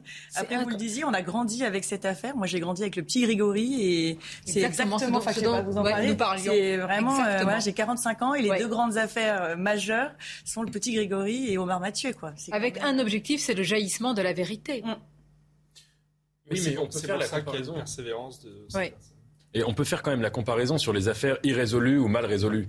Pour prendre une, affaire moderne, euh, l'affaire de Xavier Dupont de Ligonnès. Bon, on voit bien que toutes les pistes ont été étudiées et que l'affaire est en elle-même éminemment complexe. Je ne pense pas qu'il y ait beaucoup de, gendarmes ou de, témoins qui puissent dire oh, il y a un dossier qui a été euh, caché, qui a été oblitéré, qui a été. Euh, donc cette affaire était complexe et euh, sa non-résolution ne dépend pas de l'incompétence ou du manque de méthode des enquêteurs. Là, quand même, ce qu'on voit, il ne faut pas parler trop vite parce qu'on verra si ce qui adviendra de cette enquête cachée. Ah, bah mais si on apprend. faites pas de Pour l'affaire du pont de Ligonnès ah non, d'accord. Mais, mais je ne sais pas si, ce, là, dans ce cas, euh, Omar Haddad relève euh, de, cette catégorie-là. Bah, ne parlons pas trop vite, mais s'il y a vraiment judiciaire, ça peut être aussi le fait de dysfonctionnement grave de la justice qui a fait orienter euh, la décision du juge euh, vers euh, des décisions. On ne sait pas. on ne sait pas encore. On va attendre. On va voir ce qu'il en est. Ne parlons pas trop vite. Mais si cette, si cette enquête cachée euh, est en effet entre guillemets fertile, ça veut dire s'il y a vraiment des, des informations essentielles à l'enquête et qu'elle a été cachée et qu'elle apparaît seulement maintenant, c'est juste le fruit d'une forme, il faut le dire, d'un manque de méthode. Il faut reconnaître aussi la ténacité de certains. Moi, je pense à l'académicien Jean-Marie Roy, alors là, qui s'est battu depuis des années. On va voir ce qu'il en est. Georges Fenech aussi, qu'on mmh, connaît bien ici à CNews, qui est dans le cercle de, la défense. On verra, on va suivre cette affaire. Alors j'ai beaucoup de sujets à vous soumettre. Il y a des sujets qui vont vous paraître peut-être anecdotiques, mais ils ont, je trouve, une symbolique sociale, sociétale très très importante, parce qu'elles disent beaucoup de ce qui est en train de se passer. Imaginez un refus d'obtempérer. Alors vous allez me dire, il y en a un toutes les 20 minutes aujourd'hui en France. Imaginez vous refusez d'obtempérer parce qu'il y a un défaut d'assurance, vous voulez pas vous arrêter parce que vous avez grillé un feu rouge. Vous partez, course-poursuite sur 60 km avec des pointes à 200 km heure. Non mais je veux dire, c'est incroyable. Il a été arrêté dans, le Var. Et dans le Var. On va regarder le reportage de, Stéphanie Roquet. Imaginez pendant 60 km avec des pointes à 200 km, d'abord le danger pour vous, pour les autres, pour les policiers. Et c'est après que les drames arrivent et qu'on a des débats sur la justice et les peines encourues. Regardez ce reportage. Samedi dernier, peu avant minuit, dans ce quartier de Toulon, une patrouille de la BAC repère un individu en véhicule qui correspond au profil d'un homme recherché. Les policiers veulent contrôler l'homme, mais il prend la fuite. Une course-poursuite s'engage. Il entre sur l'autoroute en direction de Marseille. Rien ne l'arrête. Au péage, il détruit sur son passage les barrières. Le compteur affiche des pointes à plus de 200 km/h pendant plus de 60 km. Les refus d'obtempérer aujourd'hui sont une vraie difficulté en France. Il y en a un toutes les 20 minutes. Et il faut vraiment traiter ce problème un petit peu différemment parce qu'aujourd'hui, on se rend compte que les individus sont prêts à prendre tous les risques. Parfois, c'est juste pour un défaut de permis de conduire, pour un défaut d'assurance. À l'entrée de Marseille, d'autres policiers avaient pu dresser une herse. À son passage, les pneus du véhicule de l'individu éclatent. Il finit sa course encastré dans un feu rouge. L'homme, âgé de 37 ans, n'est pas blessé, mais il était fortement alcoolisé. En garde à vue, il a reconnu les faits, il a été libéré et sera jugé d'ici quelques semaines. Bah, mais on est, ce monde, ce monde est fou, euh, Sonia. Non, non, mais je veux, je veux pas faire une litanie de ça, mais rendons-nous compte quand même sur. Je viens, on vient d'entendre que la personne était libérée. la mise en danger des gens sur l'autoroute, évidemment. Les policiers auraient tiré euh, dans les pneus, on en dit, mais c'est la faute des policiers. Vous vous rendez compte, ils sont pas, leur vie n'est pas en danger. Je suis dans les pneus. Vous, vous, rapportiez un fait il y a 15 jours. À Lyon. Euh, je, ne sais plus où, où en fait il y a eu également un délit de fuite et ça s'est terminé avec un choc avec un bus. Euh, le, chauffeur a été traumatisé, il y a eu, il y a eu des blessés. Et, le problème, c'est que effectivement, à Lyon, effectivement, un policier qui tire dans le pneu d'un chauffard sans permis et sous l'emprise de stupéfiants, le policier est révoqué, il est condamné à une peine plus lourde que le fuyard. Et en fait, moi, je pense que, je pense que pourquoi pas une comparution immédiate? Parce que pendant 60 kilomètres, cet individu a croisé des centaines de personnes qui, dont, qui l'a mis en danger qu'il a mis en danger. Il a mis en danger autrui.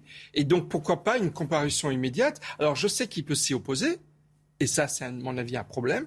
Parce que les, cas dans lesquels les prévenus peuvent, peuvent s'opposer à une comparution immédiate me paraît trop, trop important. Et ensuite, quelle peine va-t-il avoir? Eh bien, on va engager le débat. Mais c'est pas anecdotique. C'est pour ça. Euh, on, révèle ces faits, on les lit dans la presse euh, régionale, quotidienne régionale. Alors, c'est l'une des plus lues, celle qui rapporte le plus ces faits-là. On va s'y arrêter, mais tout d'abord, un rappel des titres. Impressionnant incendie euh, s'est déclaré ce matin vers 9h à la sous-préfecture de Saint-Julien en Genevois. Le ministre de l'Intérieur Gérald Darmanin a annoncé sur Twitter qu'il sera sur place en fin de journée auprès des agents et des élus. Des dizaines de cas de variole du singe détectés en Europe et en Amérique du Nord. Après euh, le Royaume-Uni, l'Espagne et le Portugal ont annoncé hier avoir recensé plus d'une quarantaine de cas. Il n'existe pas de traitement pour la variole du singe. Cette infection se guérit d'elle-même. Enfin, si vous souhaitez euh, louer une voiture cet été, le temps presse, les offres sont moins nombreuses et les prix explosent. Après deux ans de pandémie, les loueurs n'ont pas eu d'autre choix que de diminuer leur flotte. En moyenne, les prix ont augmenté environ de 5% en trois ans. Bien, pourquoi j'insiste sur ce qui s'est passé dans le Var quand vous êtes à plus de, plus de 200 km/h sur euh, l'autoroute, même si c'est une autoroute évidemment, sur un tronçon de 60 km, et imaginons qu'il y aurait eu un drame. Imaginons que quelqu'un, évidemment, euh, un accident, perde euh, quelqu'un qui lui est cher partant de rien, d'une course-poursuite, un refus d'obtempérer. Donc, vraiment qu'on prenne conscience le geste, je veux dire, mais un geste, quelles conséquences ça peut avoir Mais ce n'est pas rien. C'est que quand on, entend, quand on entend que la personne a été libérée, c'est ça. C'est ça qui est choquant. C'est quand même, il y a trois. D'abord, il y a le délit. Vous allez tous les mettre en prison? Attendez, je vais répondre. Attendez, on est quand même.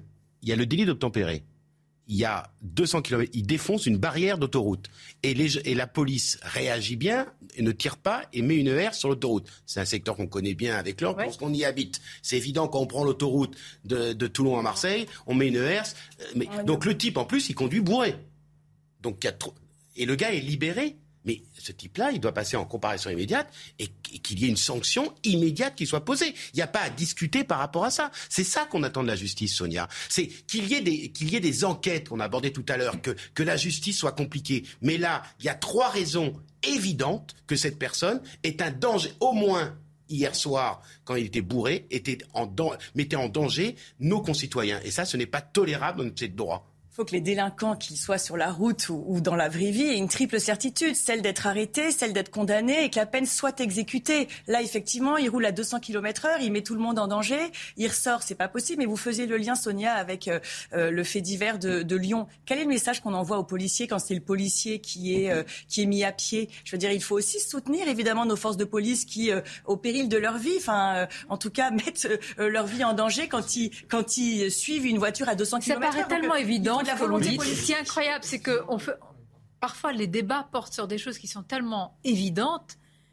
Je me dis, est-ce qu'on a besoin d'en débattre? Mais quand, mais quand on voit que c'est l'inverse qui est, de, qui est appliqué, quel est le signal qu'on envoie C'est l'effet de multirécidive, j'ai envie de dire. Parce qu'en fait, l'exemple que je donnais, c'était pas Lyon. C'était à Noisy-le-Sec, le 24 avril dernier. Donc c'est encore une autre affaire de course-poursuite contre, contre une voiture. Et donc c'est là que je parle d'impunité. C'est-à-dire qu'il faut se mettre un peu à la place de tous ces petits voyous de tous ces sauvages qui regardent la télévision, qui se pavanent sur les réseaux sociaux en se disant oh, Vous avez vu, lui, il a fait ça, mais il n'a il a rien eu, il est, il est sorti libre. Mais c'est des incitations c'est des encouragements les à continuer. Voilà. Donc, si vous voulez, des faits comme ça, il y en a beaucoup, et c'est pour ça qu'il est bien de les mettre en Je suis pas d'accord avec votre analyse parce que, alors là, apparemment, c'était quelqu'un qui était recherché par la police. On ne sait pas pour quel fait, mais on sait que les refus d'obtempérer en France, il y en a pour tous les motifs, et parfois des motifs qui sont euh, entre guillemets, c'est presque comique tellement c'est absurde. Euh, c'est-à-dire euh, contrôler un permis de conduire, une, quelque chose qui exposerait à une petite sanction, à une amende, etc. Et des gens qui prennent des risques éperdus, que ce soit des risques physiques, que ce soit des risques même d'un point de vue pénal. Parce qu'il n'y a pas de risque sur le masque. Quand même, on peut faire le lien avec l'affaire Mais je veux dire qu'il n'y a pas de respect. Nathan, moi, j'excuse pas ça, Nathan. Moi, j'excuse pas. Vous voyez, je vais vous donner un exemple, Nathan. Non, mais n'excuse pas, là. Je vais vous donner un exemple tout bête. Dans le lycée de ma fille, il y a un gamin qui a levé la main sur un prof. Moi, vous savez d'où je viens, je ne suis pas forcément euh, très euh, serré par rapport à ça. Le conseil de discipline vu que ce garçon avait des difficultés, n'a pas prononcé l'exclusion. Vous voyez ce que je veux dire? C'est qu'à un moment donné, quand il y a une règle, elle est, elle est alors, quand il y a une règle, elle est valable pour tout le monde. C'est ça de vivre en ah société. c'est ça faire société. Parce que le problème dont, on se pose, qu'est-ce que ça veut dire faire corps dans notre société? Quelles sont les valeurs que l'on partage? Si la justice pour ce garçon qui part bourré à 200 km n'est pas ferme, eh ben dans ce cas-là, c'est la porte ouverte au, au la boum permanent. Non mais Christophe, on essaye de comprendre. Nathan, comment expliquer tous euh, les refus d'obtempérer chaque, euh, chaque 20 euh, minutes. Comment expliquer que Les philosophes, c'est politique, c'est normal qu'ils cherchent à comprendre. Moi, je ne cherche pas à comprendre, je cherche à sanctionner. Parce que moi, je suis politique, je cherche à comprendre, mais je ah, cherche aussi des solutions. Bah, attendez, quand dans la région... Attendez, laissez-le développer son argumentaire pour qu'on comprenne. Oui, parce que comme Michel Taube disait, je crois que vous disiez, c'est des, sauvages qui regardent la télévision, qui se pavanent, etc. ça donne l'impression que c'est lié à de la grande délinquance. Non, le refus d'obtempérer, ça vient de gens qui parfois, en effet, sont recherchés pour des actes de grande délinquance, mais parfois vraiment pour des choses absolument dérisoires, absolument idiotes, contrôler un permis de conduire, euh, faire un contrôle de véhicule. Et, donc il y a quelque chose qui se joue dans cet acte qui est complètement irrationnel. Et parce qu'on sait en plus que les trois quarts du temps, les refus d'obtempérer donnent soit une arrestation, avec de manière euh, où ça va être empiré, soit des drames physiques, à s'exposer soi-même, mettre en danger les, des, piétons qui passent, des voitures. le refus d'obtempérer, si on essaie de comprendre. c'est irrationnel Non, non, c'est certainement pas irrationnel. Et, dire que c'est irrationnel, à mon avis, c'est même, à mon avis, un petit peu dangereux, parce que le refus d'obtempérer devant un policier qui, qui, veut vous contrôler pour une raison, je veux dire, pourquoi y en a-t-il autant? C'est parce qu'il y a un manque de respect de l'autorité comme il y a dans les classes un manque de respect des profs, il y a un manque de respect de l'autorité. Et donc, si vous voulez, c'est pour ça qu'il faut être ferme. C'est pour ça qu'il faut être ferme. Au doute, le premier des actes d'incivilité qui ouvre la voie à de futurs délinquants, voire pour certains d'entre eux à devenir des criminels, c'est parce que dès le départ, lorsqu'il y a un fait apparemment mineur, mais qui en fait est très grave, le refus d'obtempérer ou le non-respect du prof, mais pourquoi on le il n'y a pas, de sanction. C'est le début de la fin. Pourquoi on ne le fait pas? Parce qu'on me dit culture de l'excuse. D'accord, mais pourquoi on ne le fait pas? Je, veux comprendre, il faut qu'on aille plus loin. Parce qu'on a, on a démagnétisé, on a démonétisé, on a dévalorisé, on a euh, la respect de le respect de l'autorité et de toutes les personnes qui incarnent l'autorité. Parce qu'à force, à force euh, d'impunité, à force de, de, laxisme, à force de non-respect de l'autorité. Mais ça se joue partout dans la société. Et donc il faut effectivement, moi j'espère que les élections présidentielles seraient l'occasion d'un débat pour relancer la valeur autorité comme étant justement un des liens qui unit une société parce que les victimes hein, du non-respect de l'autorité, c'est souvent les plus, les plus démunis. Eh bien non, malheureusement, ça n'a pas été le cas. Pour revenir sur le respect et sur ce refus d'obtempérer, je fais deux liens. Le premier, c'est mon Guillot à, Bayonne. Effectivement, euh, je vous rappelle que le chauffeur de bus a simplement demandé euh, de remettre le masque, il en est mort. Et, le respect, euh, notamment dans les, dans les lycées, par exemple, on sait bien qu'il y a énormément de faits divers, sachant en plus que l'administration ne soutient pas ses profs. Donc si on ne soutient pas ses flics, si on ne soutient pas ses profs, il y a un moment, évidemment, qu'il y a un laxisme généralisé euh, qui s'installe dans notre société. Mais quand je vous entends, j'espère bien que vous allez voter pour un candidat du Rassemblement national. la Valette est encore absolument pas. Mais, parce que la volonté politique de restaurer euh, cette, autorité, nous n'avons de cesse d'en Madame Le Pen, heureusement que Madame Le Pen n'a pas le monopole de l'autorité. quand même, c'est quand même un thème qui est très développé et c'est quand même un thème au moins. Je vais vous dire, moi je trouve que ça, ça transcende tellement. Vous avez raison, vous défendez vos boutiques respectives, mais ça transcende tellement les clivages politiques. C'est tellement ancré parfois dans une société. C'est pour ça que je m'interroge. C'est un refus, Sonia, ce qui se passe quand même. C'est un refus d'obtempérer chaque toutes les 20 minutes en France. Mais, moi, d'où ça vient? Imaginez, Nathan a raison. je ne veux pas l'imaginer. Moi, je me fais contrôler. je me fais contrôler avec ma voiture. Évidemment, je donne ma carte grise, mon assurance. Ah, mais allez plus loin. C'est l'éducation. Qu'est-ce qu'on vous a appris quand ah, non, mais si. non, mais si. Qu'est-ce qu'on vous a appris? On vous a appris à respecter le professeur, l'enseignant, le policier, le pompier, oui ou non? Ah, Je veux dire, mon, père, je veux dire, mon père qui était travailleur social me disait systématiquement, Sonia, même quand il pensait, j'en suis sûr aujourd'hui, il est décédé, que la prof pouvait avoir tort, il n'a jamais donné tort à une prof ou à, une, à, l'institutrice qui est jamais. Voilà, je voulais vous amener à ce sujet. À partir de là, quand aujourd'hui vous avez dans les classes les parents d'élèves qui rentrent et qui disent au professeur, tu as dit ça à mon gamin, tu vas voir ce qui va t'arriver. Mais moi, je pense que véritablement, le débat est vraiment là. On peut, on peut dire autorité en faisant comme des cabris sur notre. Bah, quand, tu arrives à avoir un, un parent d'élève qui arrive à lancer pas dans l'histoire de J'ai entendu l'argumentaire de Mme Le Pen par rapport à ça, c'est bah, intolérable. Il y a des cas tous les jours, tous les jours dans notre, dans nos lycées, dans nos collèges, il y a des parents d'élèves qui se, qui rentrent dans les lycées pour agresser les professeurs. Et vous avez raison. Et le paroxysme, ça a été que l'administration soutienne les profs et les instituts en permanence. C'est pas tolérable aujourd'hui. N'abordez pas la question du terrorisme de Samuel Paty, et on l'a déjà abordé mille fois. C'est un professeur qui a lancé une fatwa sur. Enfin, c'est un, parent d'élève qui. mais, non, tout est lié. On parlait tout à l'heure de la question, effectivement, du passage à l'acte de profs qui rentrent pour agresser les, à l'intérieur. Courant. Samuel Paty avait quand même, avait quand même tiré la sonnette d'alarme. Samuel Paty avait sonné la, la, la sonnette d'alarme, évidemment. Et qu'est-ce qui s'est passé? Pas de vague. Enfin, souvenez-vous de ce hashtag, quand même, évidemment. Combien de profs ont parlé de leur sentiment d'abandon? on va marquer une pause. C'est des sujets importants, ah difficiles. Est-ce que vous voulez savoir tout sur le gouvernement? Bah, si vous savez les choses, euh, allons-y. Est-ce que, est-ce que j'ai reçu, j'ai reçu 45 listes depuis hier. Il y aura un gouvernement? Ah, Écoutez, finalement, Emmanuel Macron est décidé. Est-ce que vous voulez savoir tout, tout, tout, tout, tout, que vraiment tout. Pas sûr que ça nous mette de bonne humeur. Sur le gouvernement. Parce qu'Emmanuel Macron a peut-être dans l'idée de gouverner seul pendant 5 ans, je sais pas. Bah écoutez, hein, il préside, il, gouverne. C'est laquelle de, de, nos listes du coup? Vous allez découvrir. Restez avec nous pour le savoir. non, là c'est une... non, là c'est un, lancement mensonger. Je ne veux pas le faire pour nos téléspectateurs, mais restez avec nous. On vous donnera quelques pistes peut-être. Qui sera au gouvernement? Qui sera reconduit? Qui sera recalé? D'abord, est-ce que ça vous intéresse? C'est la vraie question. Mais d'abord, le rappel des titres.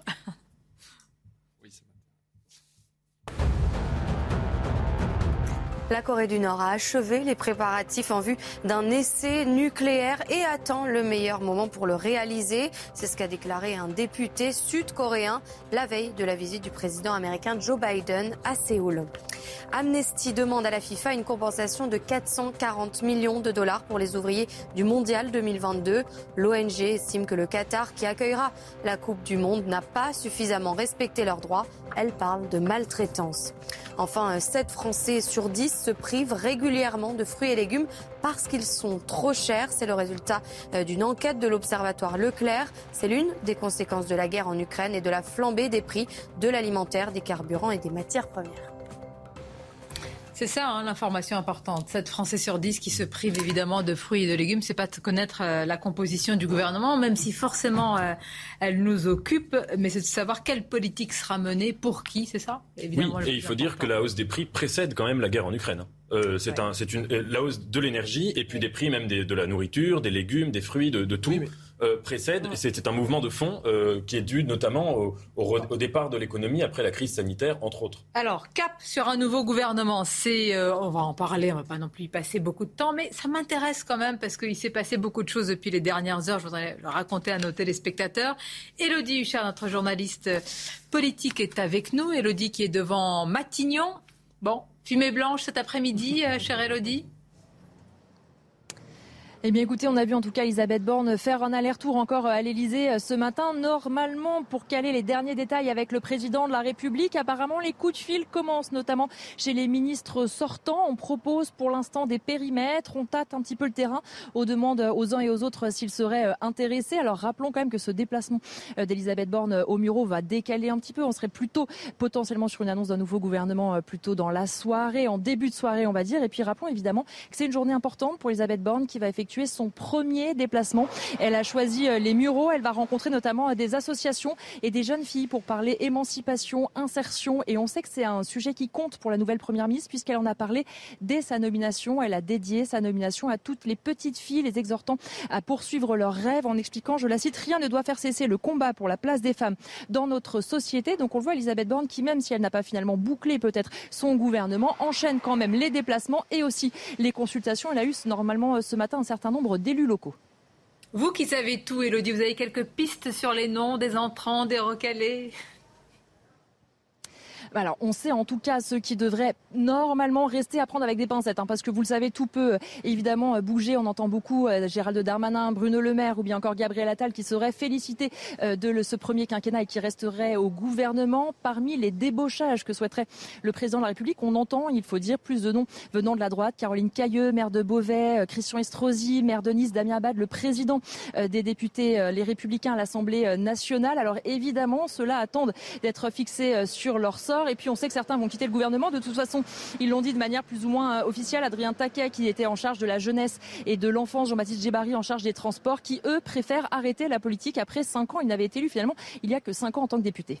Puis Djebari, ben est influenceur TikTok, il a autre chose à oh, faire. Non, non, non. Merci Elodie, merci pour ces précisions.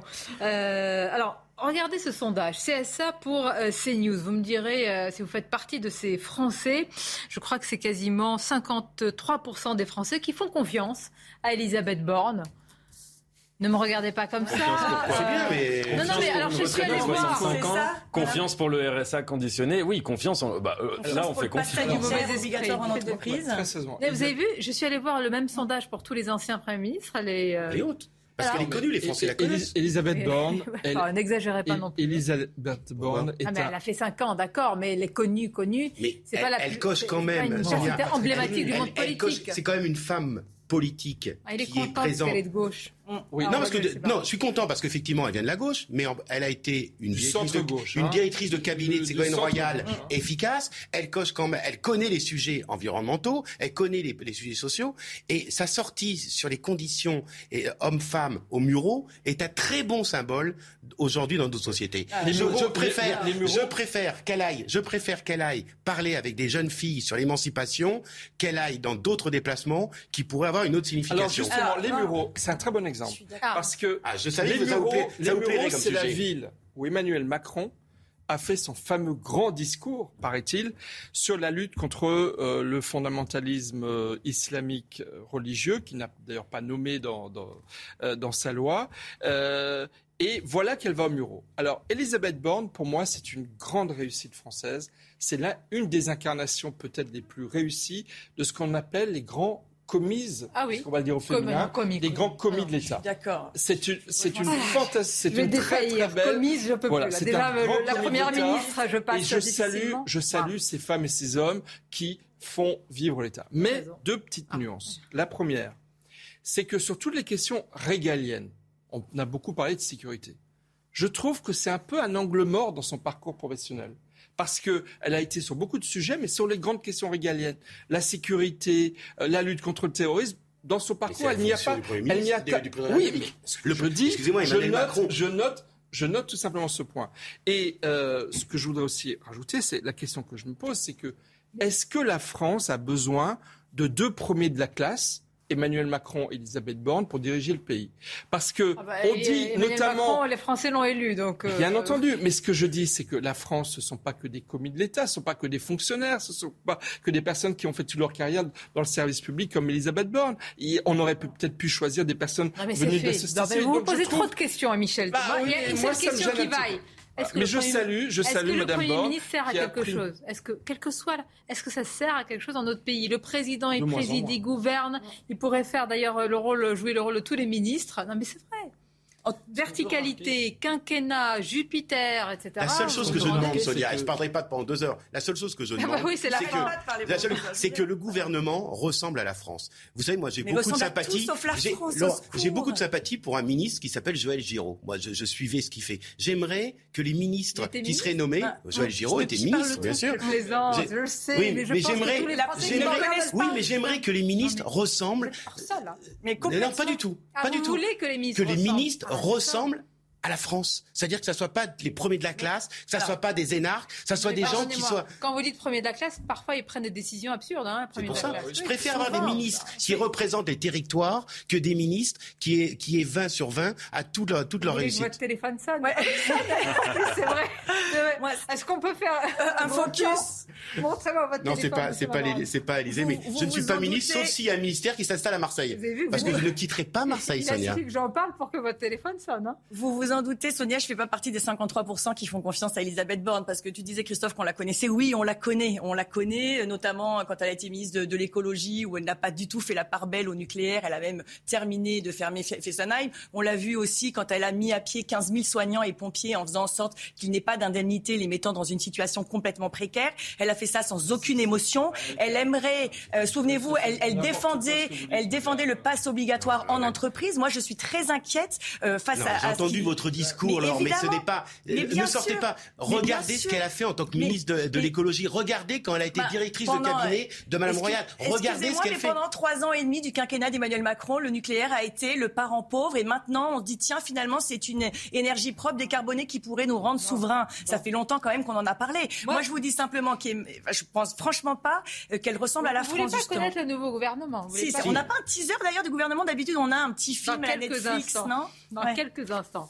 Oui, je voulais, je voulais, faire une remarque, c'est que quand même, euh, général sur le macronisme, Emmanuel Macron, manifestement depuis 2017 d'ailleurs, a pas envie d'avoir des questions d'ego avec son Premier ministre. Hein. Il en a très peur que le Premier ministre lui vole la vedette. Et donc ça a comme conséquence, en tout cas pour les deux, les deux précédents, et je pense que ce sera probablement le cas aussi d'Elisabeth Borne, d'avoir des premiers ministres qui ont une politique euh, qui est très contestable, que pour ma part je conteste, mais qui euh, étaient beaucoup moins méprisants que Emmanuel Macron, beaucoup plus humble, plus humain, euh, et en quelque sorte qui montrait plus de sens de l'État. Et je pense que d'ailleurs les Français, mais regardez, prenez quelqu'un comme Édouard Philippe qui était à quelques égards euh, plus macroniste qu'Emmanuel Macron. Hein. Pendant les Gilets jaunes, il voulait pas retirer la mesure sur la taxe. Pendant le confinement, il avait été un des architectes du premier confinement qui était très dur.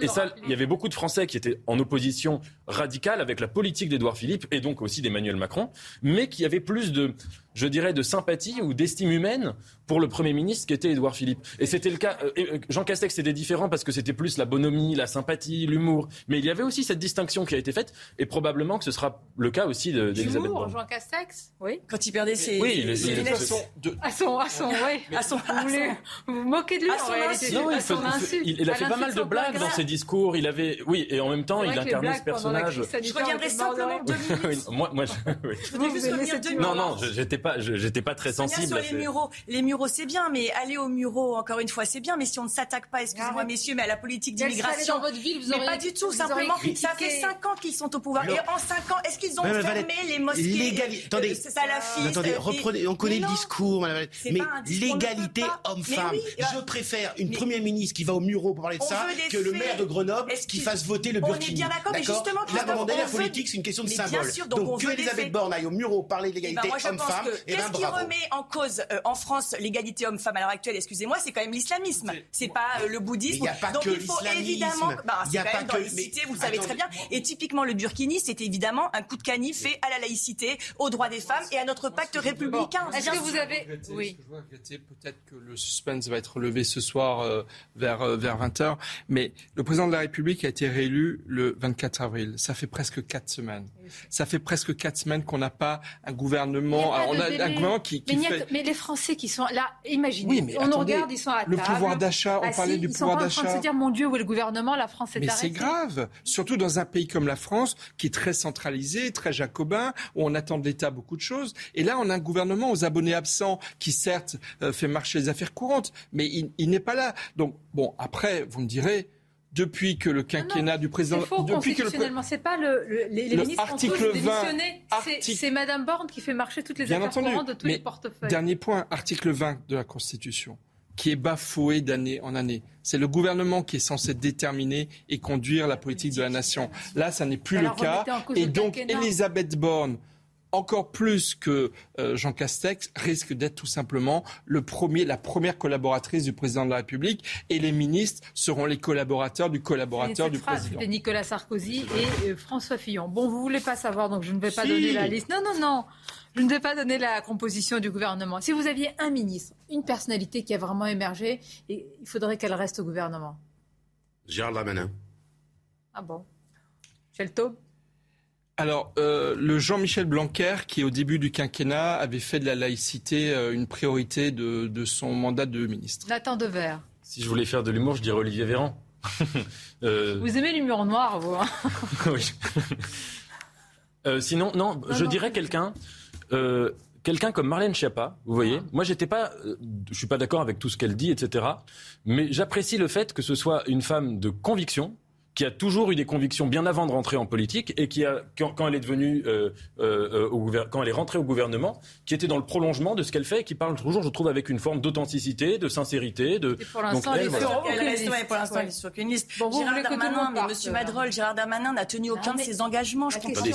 Madame la c'est mon choix. Est-ce que vous avez, vous, une personnalité qui, qui a, grâce à vos yeux, dans le gouvernement? Peut-être une quand il y en a pas mal. Une. Monsieur Giraud, quand même. Jean-Luc Mélenchon voudrait être le Premier ministre d'Emmanuel Macron, peut-être Marine Le Pen dans vos ah bah rêves euh, les plus Non, non, mais moi je compte, vous savez, beaucoup sur euh, ce troisième tour qui arrive et sur euh, les députés du ah, Rassemblement national. Il va être très dur pour vous le troisième tour. Une personne, Je rejoins le courage de, de Marlène Schiappa que j'ai vu au débat des valeurs où elle a été très courageuse. Elle est arrivée devant une salle effectivement qui ne lui était pas du tout acquise et elle a dit moi je veux mener ce combat mmh. démocratique. Je suis là pour vous entendre. J'ai effectivement trouvé qu'elle était très courageuse. Après, je suis moins fan de ces grandes sorties avec les influenceuses. À part Gérald Darmanin, apparemment tous les autres, apparemment sont sortants. Donc euh, vos choix sont un peu. Euh, J'aime bien Gérald Darmanin parce que euh, la police est respectée avec Gérald Darmanin. Vous voyez ce que je veux dire? Excusez-moi, parce que je justifie mon. Gérald Darmanin, c'est un sujet qui me tient à cœur, les questions de sécurité. Et je vois hein. comment Gérald Darmanin traite la police aujourd'hui, comment Gérald Darmanin. Et je pense que la police est traitée correctement par Gérald Darmanin. Je vois comment ça évolue. Est de droite euh, Non, je eh, plaisante. Est-ce qu'on peut souhaiter Est-ce vous savez la droite et la gauche sur le sujet de la sécurité le départ d'un ministre Est-ce qu'on peut souhaiter le départ d'un ministre Moi, j'aimerais souhaiter une chose. Hein. Ah pardon, excusez-moi, mais on n'est pas mardi pourtant. Qu'il y ait un vrai ministre de la culture qui vienne de la culture. Ça, c'est une honte. Voilà, ça il faut le dire. Euh, le ministère de la culture, ça avait été créé pour André Malraux qui était vraiment quelqu'un qui représentait la culture, pas seulement française, mais la culture en général, qui avait une vraie vision. Et après, il y a eu quand même, on va pas faire la liste, mais il y a parfois des gens, on se demande ce qu'ils font au ministère de la Culture. Ils pourraient s'occuper de, n'importe quoi d'autre et ils n'ont pas un lien viscéral, charnel avec la culture. Alors moi j'aimerais. Voilà, vous avez entièrement raison. Vous avez complètement raison. Complètement. Bon, autre sujet. Je voudrais qu'on aille à Nice. Vraiment totalement autre sujet. Je voudrais vous raconter cette euh, affaire d'un homme qui menait tranquillement, paisiblement, un trafic au sein de son HLM il a été expulsé et véritablement c'est une procédure kafkaïenne. Le bailleur a réussi à l'expulser et ce n'est pas une mince affaire. Regardez. Bruit, nuisance, dégradation, un homme menait un trafic de drogue au sein même de son HLM à Nice aux dépens des autres résidents. Il a été condamné à 20 mois de prison en 2020, mais le bailleur social Côte d'Azur Habitat demandait aussi son expulsion du logement. Elle a été autorisée par la justice une victoire pour euh, rendre la jurisprudence plus forte. Moi, j'ai passé à Nice une euh, convention euh, avec le procureur de la République et le préfet pour pouvoir partager un certain nombre d'informations et systématiser ces procédures lorsque les faits le justifient. Et je considère qu'il faut être intraitable avec le respect du cadre de vie, avec ceux qui dealent, ceux qui trafiquent. En 2021, une première famille avait été expulsée du parc HLM dans un autre quartier de Nice. Depuis, l'organisme a multiplié les recours en justice. Nous en avons 135 euh, qui euh, sont en cours devant la justice euh, et pour des faits évidemment très différents les uns des autres, sur un parc de 20 000 logements. Ça démontre bien que c'est une minorité, mais c'est une minorité contre laquelle je veux agir avec force, avec engagement et devant laquelle je ne reculerai pas. L'élu rappelle qu'à Nice, 16 000 familles sont en attente d'un logement social. Alors on va en parler et puis plus largement, je vous poserai la question qu'on a soumise aux Français. Faut-il expulser les familles de délinquants de HLM La question divise. On a tendu notre micro. On va découvrir les réponses juste après le rappel de l'actualité. À l'est de l'Ukraine, à Severodonetsk, un pont a été bombardé par l'armée ukrainienne. Ces images nous ont été fournies par la garde nationale du pays. L'objectif, empêcher les Russes de passer et de poursuivre leur avancée. Le parc nucléaire français risque de tourner au ralenti pendant plusieurs années. Mardi, l'autorité de sûreté nucléaire a présenté son rapport annuel. Si l'autorité s'est montrée rassurante sur l'état des installations, elle appelle à une révision de la politique euh, nucléaire et s'inquiète notamment du nombre de réacteurs actuellement. Enfin, Joe Biden instaure un pont aérien pour résoudre la pénurie de lait pour bébés aux États-Unis. Il a appelé ça l'opération Fly Formula, envol de lait en poudre en français. Objectif accélérer l'importation et la distribution de lait pour nourrissons. Et j'ajoute une information au rappel de l'actualité très complet que vous venez de faire, cher Audrey. Elisabeth Borne, qui vient de quitter Matignon, quitter, elle est en route, hein, Matignon, pour aller euh, vers les Mureaux dans les Yvelines. Premier déplacement sous le thème de l'égalité des chances et de l'émancipation des jeunes filles et des jeunes femmes. Voilà. Alors, je reviens à notre affaire à Nice. On a posé la question est-ce qu'il faut expulser les familles de délinquants de HLM Qu'en pensez-vous? On écoute ceux qui nous ont répondu. Ce ne sont pas les parents qui doivent payer les bêtises de leurs euh, enfants. Hein. Donc euh, surtout s'ils sont majeurs. Je suis pas sûre qu'on puisse dédouaner de, de, toute part de responsabilité. Euh, on est tous sur cette terre, on doit tous s'entraider et porter notre part de responsabilité. Un bail social ne peut pas être annulé à cause d'un enfant qui aurait mal tourné. Je trouve ça aberrant. Euh, je ne vois pas bien la raison pour laquelle ce serait aux parents de, payer. Il y a un principe qui existe dans le droit qui est le principe de la personnalisation, de l'individualisation de la peine. Donc s'il y a un délinquant, il doit être sanctionné. Ses parents ne sont pas responsables. Je ne vois pas la raison pour laquelle il serait sanctionné. Vous êtes d'accord avec ce monsieur, par exemple? Mmh. Mmh. Oui, mais il y a aussi une responsabilité des parents. Il y a aussi euh, un devoir des parents de, de, suivre et de s'occuper de, leurs enfants. Donc, je veux dire, le problème, c'est qu'en plus, il s'agit d'un parc HLM. Vous vous rendez compte? Ce sont des personnes qui ont très peu de revenus, qui sont, qui sont, qui pâtissent du comportement de quelqu'un.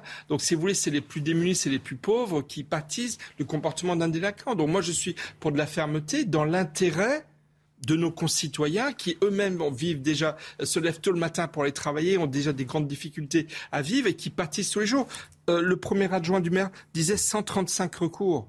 Mais dans chaque recours, vous avez autour 5, 10, 50, 100 personnes qui pâtissent, qui souffrent. Donc quand il y a 135 recours, ça veut dire qu'il y a 1300 à 3000 personnes peut-être qui tous les jours ont leur vie quotidienne, qui, qui, qui, voilà. Donc il faut de la fermeté et il faut que la justice aille beaucoup plus vite. Sonia tout à l'heure et effectivement quand même l'éducation, le respect du professeur, le respect de la police. Quand vous avez des enfants de 13 ans, 14 ans euh, qui font euh, le chouf le soir, euh, ils ont des parents quand même. Il y a un moment, il faut aussi essayer, même si je sais bien qu'il y a des situations très compliquées, la précarité est un facteur euh, qui rend les choses encore euh, plus compliquées. Mais oui, je pense qu'il y a un moment, il faut aussi que les parents, alors quand les enfants sont majeurs, c'est très différent. Mais quand les enfants sont mineurs, à 13 ans, un enfant, à partir de 21h, il est mieux euh, chez lui à finir ses devoirs et à finir à être dans, dans son lit. On avait pensé, nous, effectivement, finir par couper les subventions, enfin les allocations familiales aux parents, j'allais dire un peu démissionnaires, aussi pour réinvestir les parents dans l'éducation. Et je reviendrai sur le fait que ce soit, vous le disiez, dans un HLM. Le HLM, c'est la solidarité nationale. C'est ce que je voulais dire. dire. Ce sont des loyers qui sont très bas, donc les gens qui, qui, en profitent aussi autour et qui pâtissent de ces dealers, évidemment, ont droit à la tranquillité.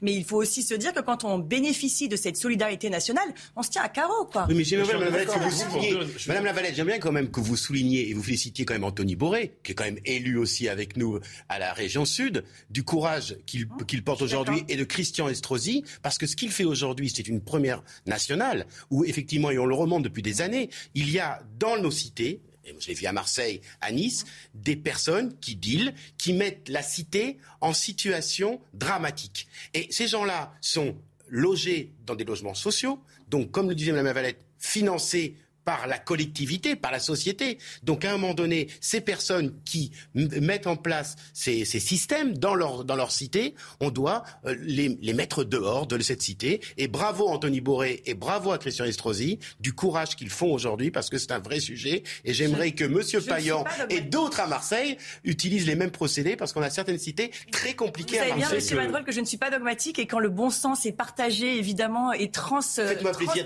bravo Anthony Boré. Non, mais si vous voulez, bravo pour cette, cette, initiative. Mais moi, contrairement à vous, je suis pas dogmatique. J'aimerais qu'à la région, de temps en temps, vous votiez euh, nos décisions qui sont aussi frappées du point du bon, sens.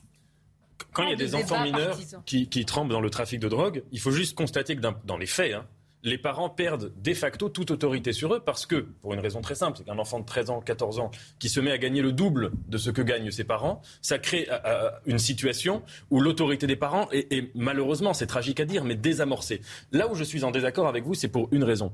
C'est que cette idée de dire euh, on va punir les parents sur les fautes de, de leurs enfants, c'est ce que j'appellerais une illustration de la doctrine ultra sécuritaire. Je ne dis pas que la sécurité n'est pas importante, mais la doctrine ultra sécuritaire, c'est celle qui consiste en gros à dire tous les moyens sont bons et une mesure qui serait efficace même si elle passe à côté des principes, entre guillemets, élémentaires de l'état de droit, à savoir notamment l'individuation de la responsabilité, je ne suis pas responsable des fautes de mon voisin, de mes parents, de mes enfants, etc., eh bien, on l'adopte quand même. Alors, vous voyez, parce que peut-être que ce serait en effet efficace, du point de vue des faits, que ça ferait baisser la sécurité, euh, de dire on va punir les parents pour les enfants, peut-être que les parents auraient peur, se diraient j'ai pas envie que mes parents perdent leur appartement par ma faute, etc.